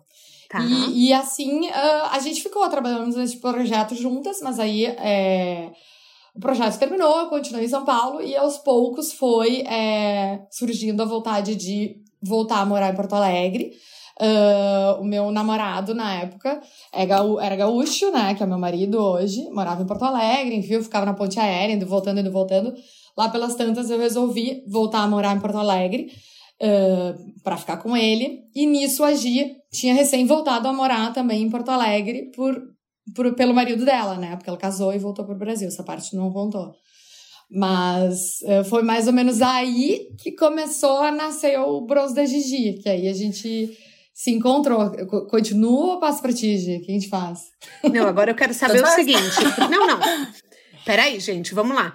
Então, assim, o que eu sei aonde a Demi contou é que o bronze começou no seu closet, de correto? Uhum. Então, eu tava nos Estados Unidos, vivendo a minha vida, feliz da vida. E eu vim passar o Natal no Brasil. E daí, na verdade, o meu marido, eu já conheci ele a vida inteira, a gente estudou no mesmo colégio, mas cada um teve sua vida, a gente nunca se cruzou caminhos, assim, por mais que todos os nossos grupos de amigos fossem o mesmo, o irmão gêmeo dele é casado com a minha melhor amiga, mas cada um na sua. E eu vim passar o Natal aqui e acabou rolando. e a gente, tipo, ficou no Natal e nunca. E, e, eu tava aqui passando férias só. Eu. A Avril tava. Uh, tinha ido tirar um mês de férias, no caso. Tipo, mudei pra casa dele em uma semana, assim. A gente ficou junto nesse mês inteiro. Daí eu voltei para os Estados Unidos e ele foi comigo, ficou duas semanas lá. Daí eu voltei, passei mais duas semanas aqui. E dele foi de novo e me pediu em casamento. Então, em três meses e meio, nós ficamos noivos. Um, é meio que, bom, vou voltar, né? O que, que eu vou fazer?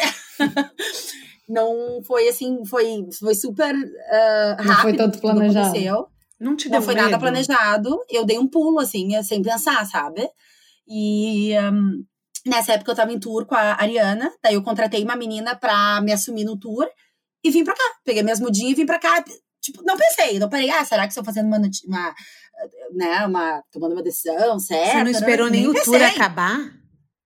Não, que, não, não esperei nada, porque o tour era um ano quase, era muito tempo para ficar viajando o mundo inteiro, uh, e é muito cansativo o tour, eu sabia como é que era, eu já tinha feito a parte americana, e eu sabia o quão cansativo era, e eu não ia ver o cara em um ano e a gente tava ali no início, sabe? E eu resolvi. Não, é, o início é uma mega paixão, né? Então você fala. Exatamente. Uhum. Exatamente. E a gente conversou e ele falou: não, vem pra cá. E daí foi pra lá com o anelzinho ali, anelzinho não, né? Meu, meu anel lindo que tô aqui na, na minha mão. uh, e falou: vamos juntar os trapos. E eu fechou. Então, eu voltei voltei com tudo e ele me falou no começo, eu, gente, o que, que, eu vou fazer, sabe? Ele faz o que tu for fazer feliz, o que tiver, o que, que vai te fazer feliz fazendo aqui no Brasil. E eu, ah, eu, eu amo maquiar, uh, eu tenho todo o meu know-how de bronze, eu vou, vou jogar, vou começar a fazer isso, ver o que acontece, sabe? Super despretensiosa. Uh, eu sabia maquiar pelo YouTube, eu, eu via, eu era assim, ó uh, super fiel assistidora do YouTube. A minha, a, minha, a minha, vida era YouTube, assim. Eu passava três horas por dia antes de dormir, vendo vídeos de maquiagem, uh, aprendendo Bom, a maquiar. Estudando, né? Vamos combinar? É, mas não era, é, não era sabendo que um dia eu ia fazer isso, era porque eu amava e eu queria aprender até melhor, ser melhor, fazer o melhor contorno, melhor não sei o quê, porque eu queria. Então eu cheguei aqui e falei, vou começar a fazer isso. Mas hoje, então, desculpa te interromper, é, é, claro. é muito curioso isso, porque as pessoas elas acham que o trabalho tem que ser sofrido. Então, se você faz alguma coisa que te dê 100% de prazer, por exemplo, eu assistia três horas por dia de vídeo. Eu sempre falo, pensa que a sua missão é a sua história. Olha uhum. o que você mais tem para contribuir com as pessoas ao seu redor. Normalmente, a, ali está o seu chamado, ali está o que você nasceu para fazer. Então, sem você perceber, querendo ou não, você estava se tornando expert. Basicamente, você faz uma faculdade, vamos combinar? É, é, é eu. De maquiagem. Uhum. Eu acho que, nossa, eu aprendi toda a minha base. Depois eu fiz cursos com o Mário, com uh, o Patrick, que é meu amigão, que é, hoje é um dos tops maquiadores. Eu acabei pegando, né, uh, fazendo um curso aqui, pegando uma dica ali, mas eu aprendi tudo pelo YouTube. Então, eu comecei a maquiar no closet do, do meu apartamento. Uh, eu tava noiva nessa época, eu tinha acabado de vir pra cá. Comecei a maquiar no closet do apartamento e tinha todas as minhas coisas de bronze que eu eu me lembrava do Brasil, aquele Brasil que as pessoas torram na praia, porque eu saí daqui, eu era adolescente. Eu, ah, né, ninguém vai querer fazer bronze. Tipo, não é. Em LA, todo mundo só faz jet bronze, mas eu, ah, aqui não, não vai pegar, sabe? Daí eu era super. Uh, eu e a Dedé somos super amigas da Kata e da Manu do Still the Look. E quando eu vi, já quando eu morava lá, eu fazia vídeos de maquiagem pro the Look. Um, e super amador, assim, no começo. Depois, claro, a gente profissionalizou quando eu vim pra cá mas a gente fazia vídeos pro YouTube dela, eu fazia vídeo pro YouTube dela de maquiagem. E, e daí, quando eu tava aqui, a Manu e a Kada falaram: vamos fazer um vídeo de bronze, mostrar como é que funciona e tal. E a gente fez o vídeo de bronze e bombou, assim, um monte de gente começou a procurar pelo bronze, mas era tipo na sala, é, eu fazia no meu closet, sabe? Era super amador. Um, e eu acho que eu fiquei ali uns oito meses nessa função de maquiar e fazer bronze na minha, na minha casa. E o meu marido falou: tá, chega, tipo assim, eu vou botar minhas roupas, elas estão listradas de bronze, sabe? Não dá mais, vamos pegar um lugar. Tá? E às vezes eu fazia, sei lá, 20 e poucos, 30 bronze num dia, então acabava que ficava ali emprestado o lugar de, de tanto fazer bronze. Não 20 tinha, e poucos, sabe? 30 por dia? Num dia que bombava, assim, eu, eu fazia. Daí eu vi que gente, chega, desculpa, né? já era um negócio. Acho que vocês não estavam percebendo. Não, e, e, maquiagem, eu fazia, tipo assim, 10 maquiagens, 12. Eu não conseguia fazer mais de 12 porque eu ficava muito cansada. Gente, eu tô chocada. Uh, eu achei que fosse assim, ah, uma amiga por semana, atende a prima. Não, começou aos pouquinhos e depois é, vai do boca a boca, né? Mas. Uh, daí, bom, eu vou alugar uma salinha aqui pra mim e vou fazer minha maquiagem e meu bronze, mas querendo ou não, meu foco era maquiar. É, eu achava que uh, uh, até então o meu foco tava indo para maquiar. E eu tinha o bronze, que começou a aumentar, e eu, eu sabia que era uma coisa que podia crescer. Só que eu não tinha, eu não tinha, eu não tinha as ferramentas que eu precisava para fazer bombar e para fazer um negócio. E desde, desde que eu vim para cá, que eu fiz aquele projeto com a Dedé, eu falava: um dia tu vai trabalhar comigo, um dia tu vai trabalhar comigo. Uh, e era uma coisa que a gente sempre conversava, só que eu não, não tinha como pagar ela, entendeu? Eu não tinha grana para pagar a Dedé, ela era em outro nível já, ela já tinha. Daí você não via que isso era um mercado? Você não via que ela estava montando um negócio? Total. Ela me ajudava muito com Total. dicas. Ela já me ajudava. Uh, eu, eu já pedia dica para ela, que ela era minha amiga mais casca que eu, que eu tinha. E eu sempre pedia dicas e ajudas, e ela me ajudava. E sem querer, ela ia me ajudando Uh, uh, e começou a amar o negócio, sabe? Mas até então era só o meu bronzezinho aqui no meu estúdio, entendeu? É que foi coincidir um pouco quando a Gia voltou pro Brasil, foi mais ou menos quando eu voltei pro Brasil, pro Brasil, para Porto Alegre, né? Daí estavam as duas em Porto Alegre e eu tava querendo sair da consultoria, já não tava também muito legal lá, tava trabalhando remoto. Eu tava querendo sair, não sabia o que eu ia fazer a partir daí, se eu ia procurar me reposicionar aqui em Porto Alegre, em outro lugar, me recolocar no mercado e tal não sabia muito, mas nesse meio tempo eu via que a Gi tava nessa confusão, assim, que tinha demanda, né? E comecei a ajudar ela, mas tipo, como amigas, a gente trocava ideia, como a gente tinha feito esse projeto juntas, enfim, para ajudar mesmo, sabe? Não era. A paixão da Gi não era pelo negócio, é exatamente como ela relatou. Exato. Ela, ela faz porque ela gosta, mais... sabe? Ela faz porque ela é o que ela gosta de fazer e ela faz bem e ela se instrui porque ela gosta. Então é uma coisa assim que um, ela via que tinha potencial, mas enfim, não. Não, eu não, não tinha tenho vontade, know-how né? de negócio, background, eu não, eu não gosto. Não é a parte negócio uh, e todo, tudo que engloba a, a, ter um negócio não é o meu, meu barato. O meu barato é criar, é, é ser artista da história.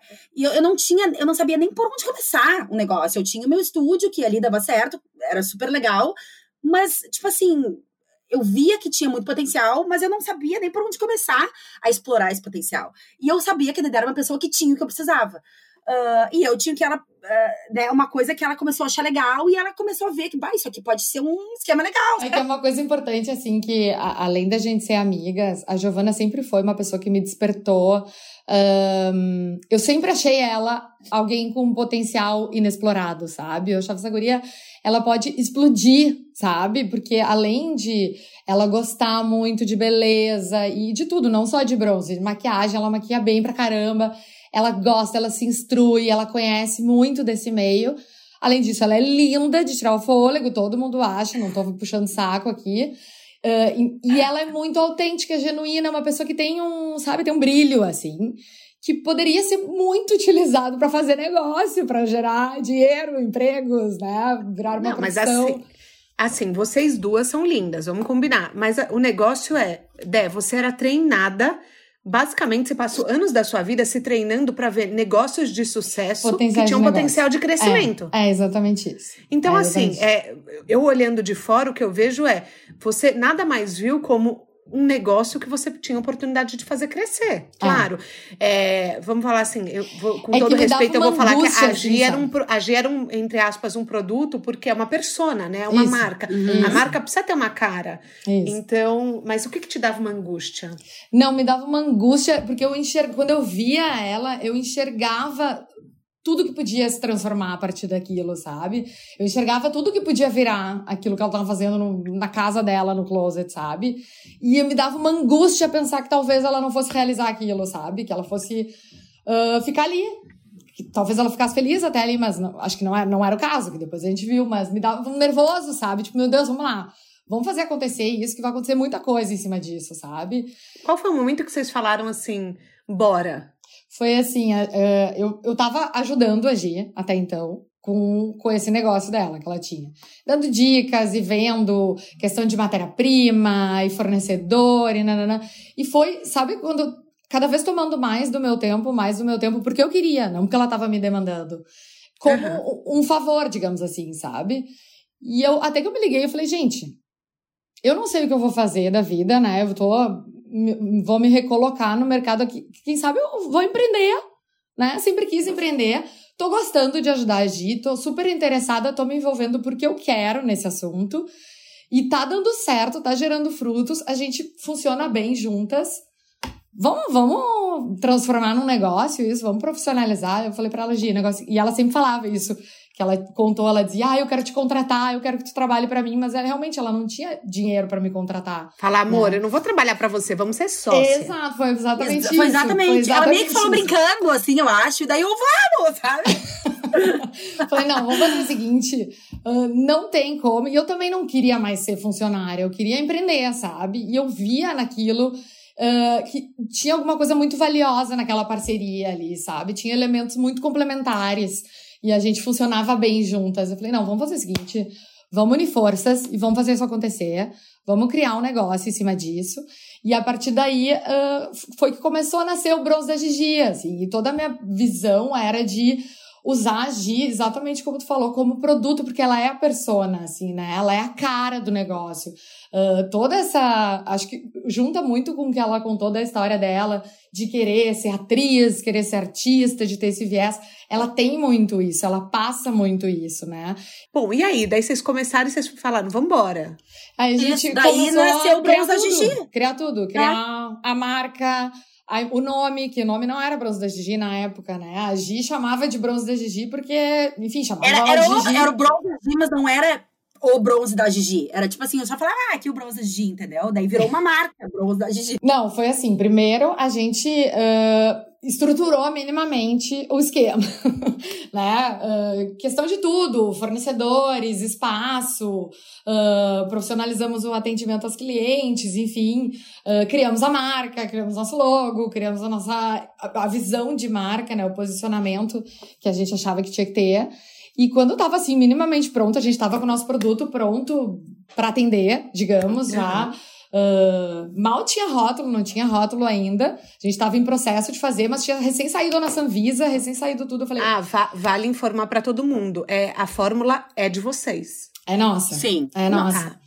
E, e aí, e a, só que a gente tinha que regulamentar tudo no Brasil, né? Não é do dia pra noite. Enfim, uh, saiu, eu lembro que saiu na Sanvisa, era uh, novembro. E novembro é tipo assim, já tá no auge da alta temporada. O bronze é um negócio super sazonal, né? Então ele tem uma alta temporada que começa ali setembro, outubro e vai até janeiro e depois começa uma baixa temporada.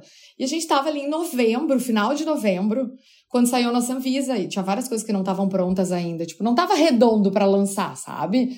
Mas a gente ia perder o time. Eu falei, se a gente não, não lançar agora, se a gente não fizer não, é barulho agora, a gente vai ter que esperar um ano, porque não vai, eu vou lançar no, no inverno, na baixa temporada. E daí não seria mais novidade, então não a gente ia perder o time. Exatamente. Então, assim, a gente pegou as nossas trouxinhas, vamos para São Paulo, vamos fazer um pop-up de uma semana e vamos ver o que, que acontece. A gente tá com o produto, a gente tem a técnica, o produto é bom, e vamos, depois a gente faz o resto, a gente vai ajeitando as coisas no meio da, da confusão. É, e aí, pessoal, o feito é melhor que o perfeito. Sempre Nossa, vale é lembrar. maior lição da minha vida, porque eu sempre fui do contrário, eu sempre fui de querer fazer perfeito. E quando eu comecei a chutar o balde, fazer do jeito que dava, foi quando as coisas começaram a dar certo, sabe? Então, assim, gente, em um mês vocês abriram o negócio, tinham Anvisa é, é, e tinha uma sala em São Paulo. Não, basicamente em, isso. Em, em dias saiu nossa Visa, sei lá, acho que não, nem uma semana depois a gente tava em São Paulo. A ideia de São Paulo foi a ideia. Eu sou daquelas um pouco mais conservadoras, com assim, dar um peitaço. E ela falou: não, não, vamos de Austrália e vamos. Quando eu vi, eu tava no avião. foi em uma semana. Em uma semana. Foi. E aí a gente, super despretensiosa, a gente achou, nossa, se uma outra pessoa for, já estamos no lucro, sabe? Gente, começou aí, e aí essas pessoas, uh, influenciadoras, influenciadoras, né, de profissão, ou no seu meio, influentes no seu meio, começaram aí e gostar e falar para as outras genuinamente, assim, sabe? Cresceu de uma forma muito orgânica e que eu mergulho muito, porque eu acho que significa que realmente o produto era muito bom, a técnica era muito boa, sabe? E as pessoas começaram a falar, começaram a querer fazer, começaram a contar. Então, cada dia tinha mais gente nos ligando, querendo fazer, querendo fazer, querendo fazer. E daí, vários meios de comunicação começaram a entrar em contato. A Glamour, a Vogue, tudo que é... A Capricho, a gente saiu em tudo que é lugar. Uh, esse... Na verdade, essa uma semana virou um mês. E a gente estava em São Paulo direto e em tudo que é lugar, assim. Foi uma, um efeito cascata. Vocês chegaram a fazer algum investimento financeiro inicial? Ou não? Ah, sim. Sim, no início sim, para tudo, né? Produto, tudo, a gente investiu. Primeiro estúdio. Investir. É. é. Ah, então foi uma coisa que assim, é, a, não foi a grana do closet que levou vocês até aí. Vocês botaram não. dinheiro de vocês, pessoal. A, a, gente botou dinheiro. Mas foi ah, assim, gente... eu acho que o grande negócio do, do nosso negócio não uhum. foi tanto aquela coisa de, ah, não investi nada e fiquei, veio uma fortuna. Não, claro. mas foi assim, foi um negócio que ele gira muito rápido. Ele girou muito rápido. Então a gente investiu, mas teve um retorno, nossa, de, em meses.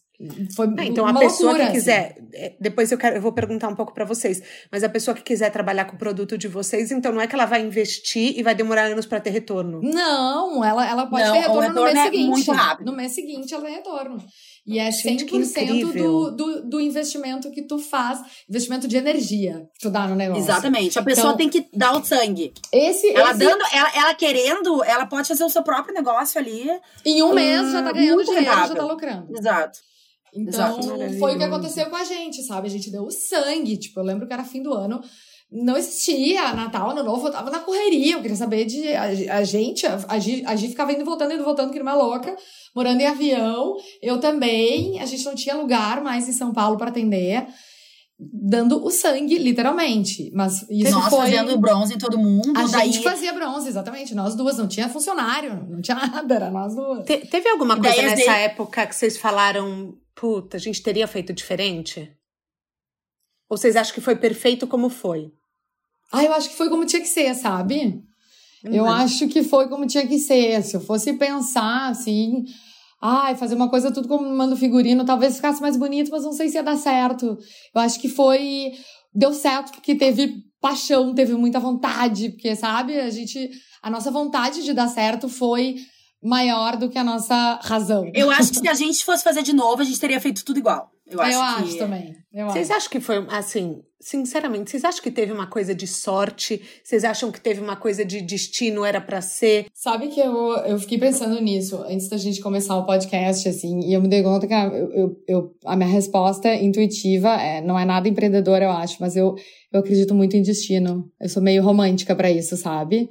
E, e eu fico Eu pensando acredito. assim, toda a minha trajetória, tipo, todas as experiências profissionais que eu tive, todas as furadas que eu entrei, coisas nada a ver que eu fiz, parece que me moldaram para estar tá nesse ponto madura para poder fazer acontecer. E ao mesmo tempo a Giovana, eu acho que teve a mesma experiência, assim, todas as coisas, os caminhos que a vida levaram ela, uh, foram empurrando ela para ela se aperfeiçoar nesse esquema, ao mesmo tempo em que eu tava madura, sabe? Pra gente se encontrar, uhum. tipo. Não sei, eu acho que muito era pra eu, ser. Eu acho, assim. que, eu acho que a maior sorte, talvez destino, não sei exatamente se eu tenho minha opinião super formada sobre isso, mas eu acho que foi a nossa junção. Porque eu acho que só eu não teria, com certeza, chegado aqui e só a Dedé não teria também. Eu acho que a nossa união que é o que faz dar certo. Eu Total. acho que a gente trabalha é o maior diferencial do nosso negócio. Mas é um, é um casamento é de sucesso. Vamos combinar que assim, com certeza. a gente Muito. convive mais com os sócios do que com os próprios maridos. Total. Com certeza. Total. Como que é para vocês assim, é, quando vocês vão falar com alguém é, que tá ouvindo a gente, porque eu queria dar um conselho, assim, se eu puder para as pessoas que estão ouvindo, nunca busquem um sócio igual a vocês. Nunca. Exatamente. Exatamente. Porque o que, assim, a coisa que eu mais percebo é, se você fala, nossa, nós somos iguais, vamos abrir um negócio, vai dar errado.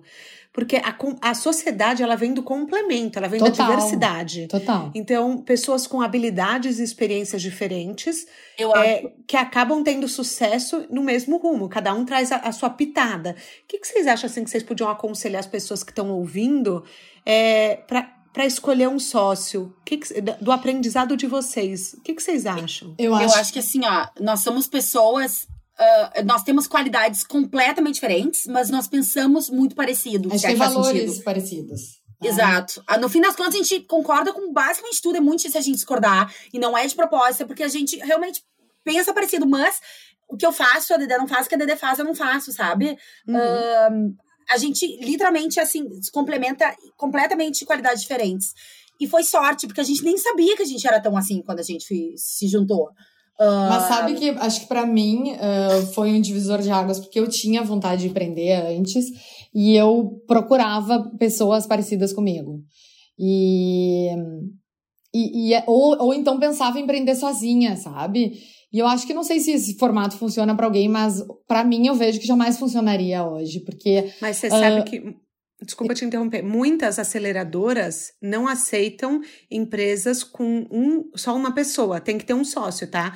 Porque as aceleradoras alegam que se você cair, tem que ter alguém para segurar. Exato. E assim, eu, eu vejo hoje que a maior riqueza do nosso negócio é exatamente essa diversidade de perfis, assim, essa complementariedade, sabe? A gente tem perfis muito diferentes em termos do, do papel de cada uma no negócio.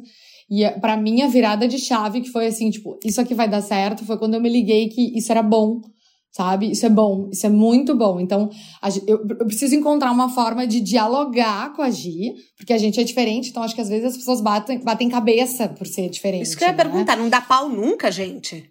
Ai, não dá, Thaís. Pior que não Nunca, dá. A gente dá. falou sobre isso, tipo, a gente, a gente nunca brigou. Maravilhoso, Nunca. graças a É Deus. gente, a gente confia muito uma na outra. Então, se ela, se ela tá muito falando uma coisa que é o contrário do que eu penso, eu vou dizer, bah, de repente ela tem razão. Eu confio muito, às vezes, muito mais nela do que em mim. Então, bah, se ela tá dizendo isso, eu vou, eu vou, eu vou atrás, porque deve ser melhor, sabe? A gente tem, eh, com, a gente tem isso, acho que de, de início a gente sempre teve isso.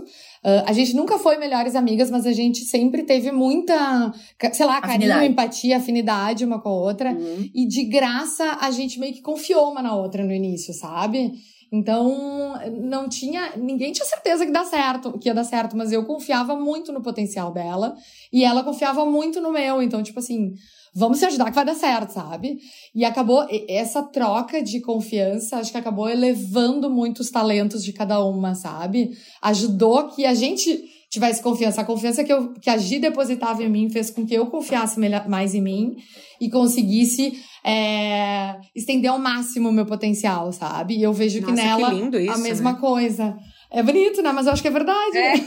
é muito Não, mas é, é, é, é, relacionamentos saudáveis e construtivos fazem com que você se torne a sua melhor versão. Exato. Então, assim. E, e a gente tu... sabe que não é uma coisa normal isso, que achar isso num sócio. Então, a gente realmente, nesse aspecto, deu muita sorte. Em que momento que vocês falaram, bom, vamos, vamos franquear? A gente foi, o negócio foi acontecendo muito rápido e a gente foi ajustando as coisas no curso, aquela coisa de ir consertando o carro quando ele tá em movimento, né? Deixa eu te interromper, eu acho que nem teve esse momento, as pessoas que vieram atrás da gente, Não, foi acontecendo. É, né? Mais ou menos, né? Quando a gente tava em São Paulo, que a gente nem sonhava muito o que, que ia acontecer lá, rolou esse boom e aí uhum. a gente começou a ter esse interesse das pessoas perguntarem, as pessoas mesmo que iam lá ser atendidas, né? Receber o bronze. Ah, e aí uhum. vocês têm outras cidades? Porque eu sou de sei lá da onde, eu sou de BH, eu sou de Manaus, eu sou. São Paulo tem muito isso, né? Tem muita gente fora. E as pessoas diziam, nossa, minha mãe tá lá, de repente ela ia gostar de ter esse negócio. Começou a surgir isso, sabe, na nossa cabeça, tipo, gente, a gente pode crescer. E aí eu fui estudar sobre como me tornar uma franqueadora, porque eu não tinha a menor ideia. A gente estava recém nascendo o nosso negócio, tinha recém nascido o nosso produto, né? Perfeito. E aí eu fui olhar como se tornar e eu via, putz, tem que ter um ano de empresa, um ano de CNPJ para se tornar uma franqueadora, enfim. Vocês tinham criar... um mês, basicamente. A gente tinha um mês, literalmente. É. Literalmente um mês. Falei, bom, é. não tem como, mas eu não vou perder esse timing, sabe? Não tem como a gente perder esse momento de tudo que tá acontecendo, não dá pra esperar um ano.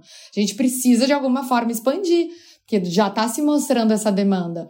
E aí em São Paulo mesmo, a gente conversou, começou a conversar com uma pessoa ou outra, e aí rolou de novo muita ajuda da Cata e da Manu uh, em nos apresentarem pessoas certas, porque a nossa principal preocupação era para São Paulo, é fato que a gente tem que expandir hoje. Porque tem muita demanda, as pessoas estão desesperadas pelo nosso bronze e a gente precisa atender. A gente não pode voltar para Porto Alegre e deixar essa demanda sem ser atendida aqui, né?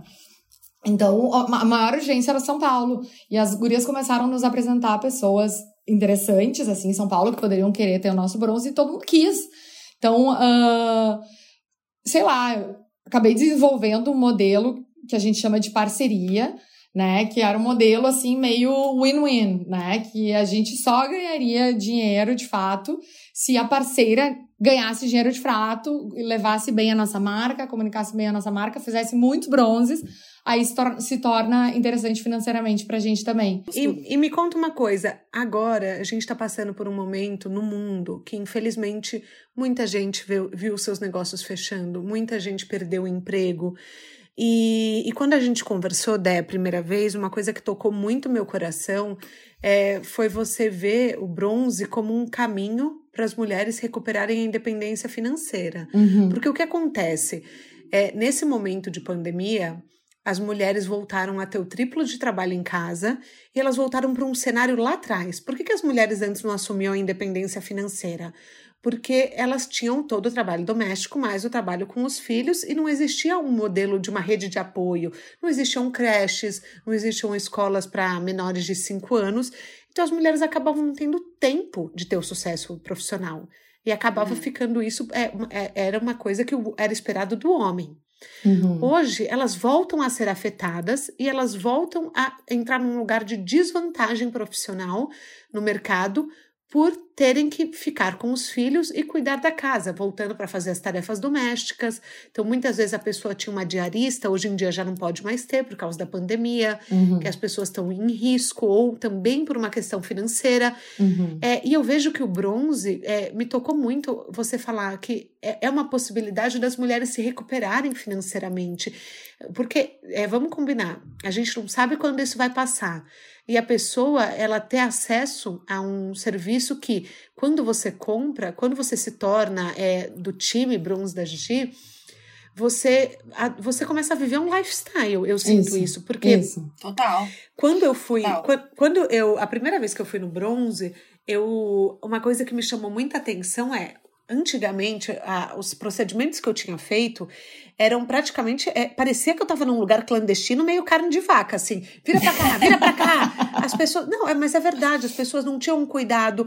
A recepção era uma coisa que você ficava um pouco em pé nos que eu já fui. Até que eu, eu brinquei, mas assim, o, o cúmulo do cúmulo é o bronze da praia, de spray em Porto uhum, Seguro. Uhum, não existia um, um, um bronze chique, vamos uhum. combinar assim.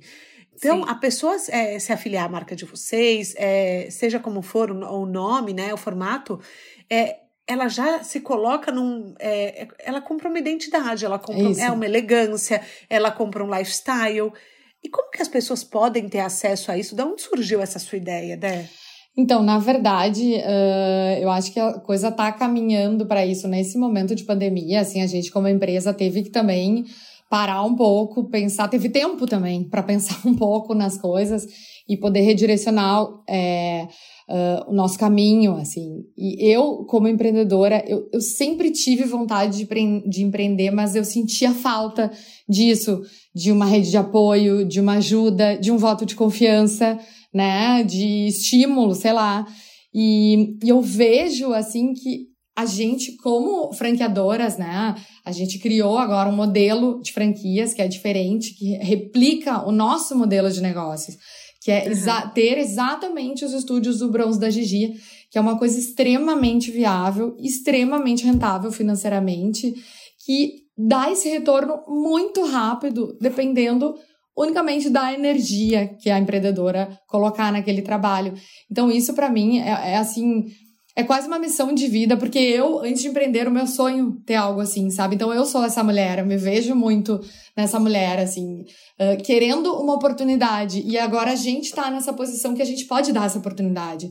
Uh, pensando num cenário pós-pandemia, tem muita gente que tá perdendo emprego, né, Thaís? Tem muita gente que tá que estava super bem colocada no mercado, estava em grandes empresas, estava achando que estava tudo certo na vida e ah, veio o coronavírus e mudou tudo, né? Tem muita empresa grande tendo que demitir pessoas, tendo que botar um monte de gente para rua, tem muita gente fechando, tem muita coisa vai mudar nesse cenário pós-pandemia e eu acredito que tem muita gente que infelizmente vai se ver tendo que recomeçar. Então, me despertou uma coisa muito forte de tipo, a gente precisa dar essa oportunidade para as pessoas, porque a gente pode, o nosso negócio facilita isso, né? O nosso negócio, o nosso modelo de negócio uh, proporcionou isso para a gente e a gente pode proporcionar isso para outras pessoas. E acho que esse momento, momento mais oportuno do que esse, impossível, né? Porque vai ter muita gente precisando, querendo, e eu acho que muitas mulheres se identificam com o nosso modelo de negócio por a gente vender também um lifestyle e por a gente ter essa rede de apoio, sabe? Por a gente se ajudar, por a gente dar conselhos, por, uh, essa rede de apoios que a gente teve das nossas amigas, da Cátia e da Manu, uh, de uma da outra, né, como sócias, eu e a Gi, a gente acaba fornecendo para as nossas parceiras, para as nossas futuras franquias, né? A, gente quer criar uma comunidade a gente, a empreendedora. A gente anda de, mão, de mãos dadas de com mãos elas. Dadas, a ideia é, é, fazer uma rede. É um negócio feito é, por mulheres, para mulheres, e uma rede de apoio que levantou esse negócio foi de mulheres. Uhum. Então, é, co como que a pessoa pode ter contato, saber mais informações desse novo modelo?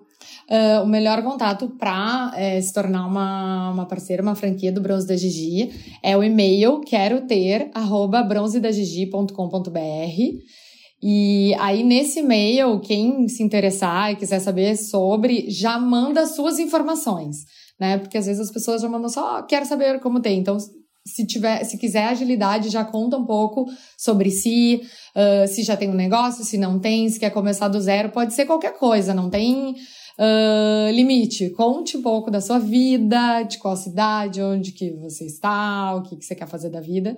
E, e a partir daí a gente responde com todas as informações. Para encerrar, Hum, o que, que vocês gostariam de compartilhar com, com as mulheres empreendedoras que estão ouvindo? Assim, eu, a primeira coisa que eu, Thaís, gostaria de compartilhar é pensem com carinho é, em se tornarem parceiras do bronze, porque estou apaixonada pela história e eu realmente acredito na missão de vocês.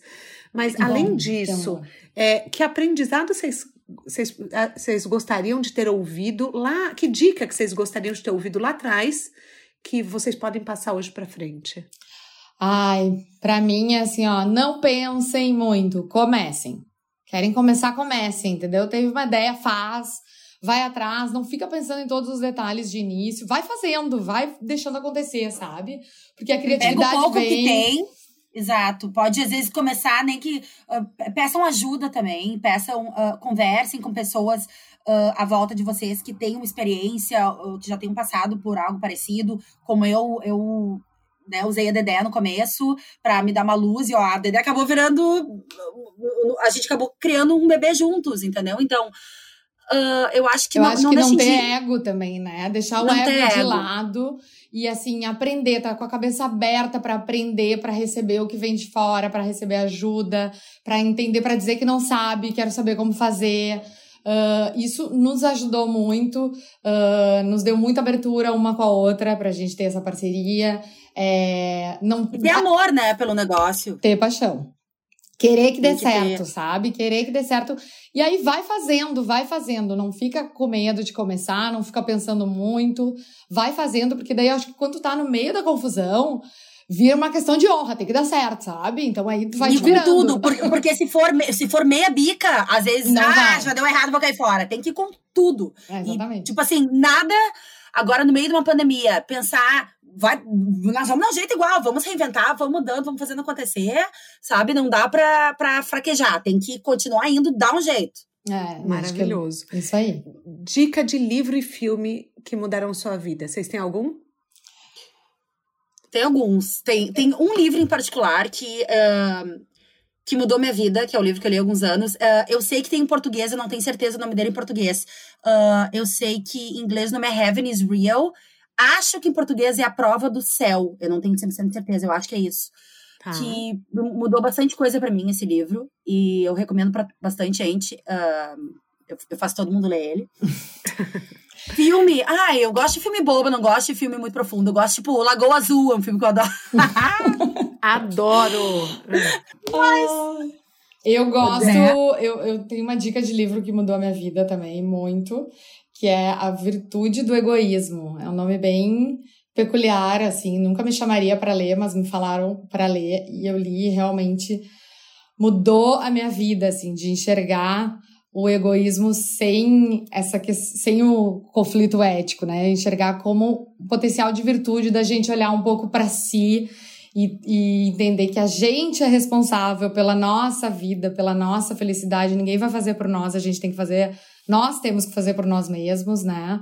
Da mesma forma como a gente não pode se responsabilizar pela felicidade, pelo sucesso do outro, uh, ninguém pode se responsabilizar pelo nosso. Então, é muito. Tem um, um quê de empreendedorismo, assim, no fim do, da história do livro, mas para mim foi. mudou a minha vida. E filme. Eu gosto muito do filme The Founder, sabe? Do McDonald's. Ah, é muito legal. Eu vejo um pouco da nossa eu, história, Eu gosto, sabe? mas eu tenho um mixed feeling Pô, ali, viu, gente? Eu devia dizer... ter usado um filme mais inteligente. Não, posso dizer, pode dizer, posso dizer o que, que é. Eu vejo um pouco da nossa história ali e eu entendo o teu mixed feeling. Porque tu, tu pega. Dá pra ver os dois lados, claro. Não, mas é que sabe o que, que é? Eu também, eu tinha ódio do, do Ray, né? O nome do Michael Keaton. Eu tinha ódio, ele é um puta sacana e realmente ele é eticamente ele é terrível, né? Os, os valores dele são terríveis. Mas teve uma complementaridade ali naquele, naquela história de talentos que infelizmente é, ele eles não souberam. Fazer, né? Ele, é, yeah, ele soube fazer eles, o que não ia ter sido. Mas eles infelizmente não souberam trabalhar juntos, né? Porque teria dado muito certo. Poderiam, os irmãos McDonald's poderiam ter tá junto na barca ali com o Ray, quem sabe ter inventado outros outras técnicas, outros modelos que dessem certo, que o Ray pudesse desenvolver também. Uh, mas tem duas visões de empreendedorismo ali que é muito legal, que é que são muito legais, é. né? Que é do, dos McDonald's que tinham ali a perfeição e desenvolveram uma coisa que ninguém tinha, né? Que era o padrão e a rapidez no serviço. E, e só que não sabiam desenvolver, não queriam, enfim, não era deles. E veio um cara que teve uma visão e transformou no que hoje é. Então, talentos muito complementares, assim. Eu identifico um pouquinho com a nossa história, eu acho legal. Mas é? eu também odeio não, o cara, não me identifico com ele. Tá, não, mas é, agora eu já tô repensando, já vou ter que reassistir. Ai, meu Deus.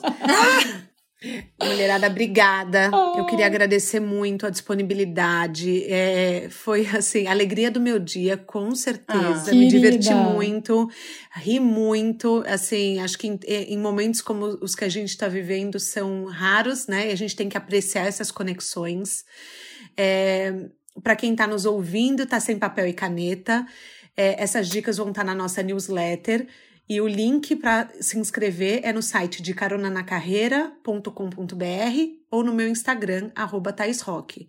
Eu queria agradecer por vocês compartilharem um pouco da história e eu tô esperando para saber o dia que vocês vão voltar e contar como que o mapa de vocês levou até Hollywood, viu? Ah, eu então não tá. vou deixar Voltaremos isso passar. para contar. Querida, muito obrigada. Foi muito legal ter dividido aqui nossa história contigo. E uh, é isso aí, bora para Hollywood. muito obrigada pela oportunidade, Thaís. Foi muito legal e foi um exercício sensacional pra gente pra se nossa, pensar nossa, e, e, contar um pouco da nossa história. Uma super oportunidade. Muito obrigada. Amém. Lembrar os detalhes. Esse foi o De Carona na Carreira. E essa foi a estrada percorrida pela Giovanna e a Débora, sócias fundadoras do Bronze da Gigi. Eu sou a Thais Roque e espero vocês, caroneiros, para nossa próxima aventura. Um beijo grande e te vejo semana que vem.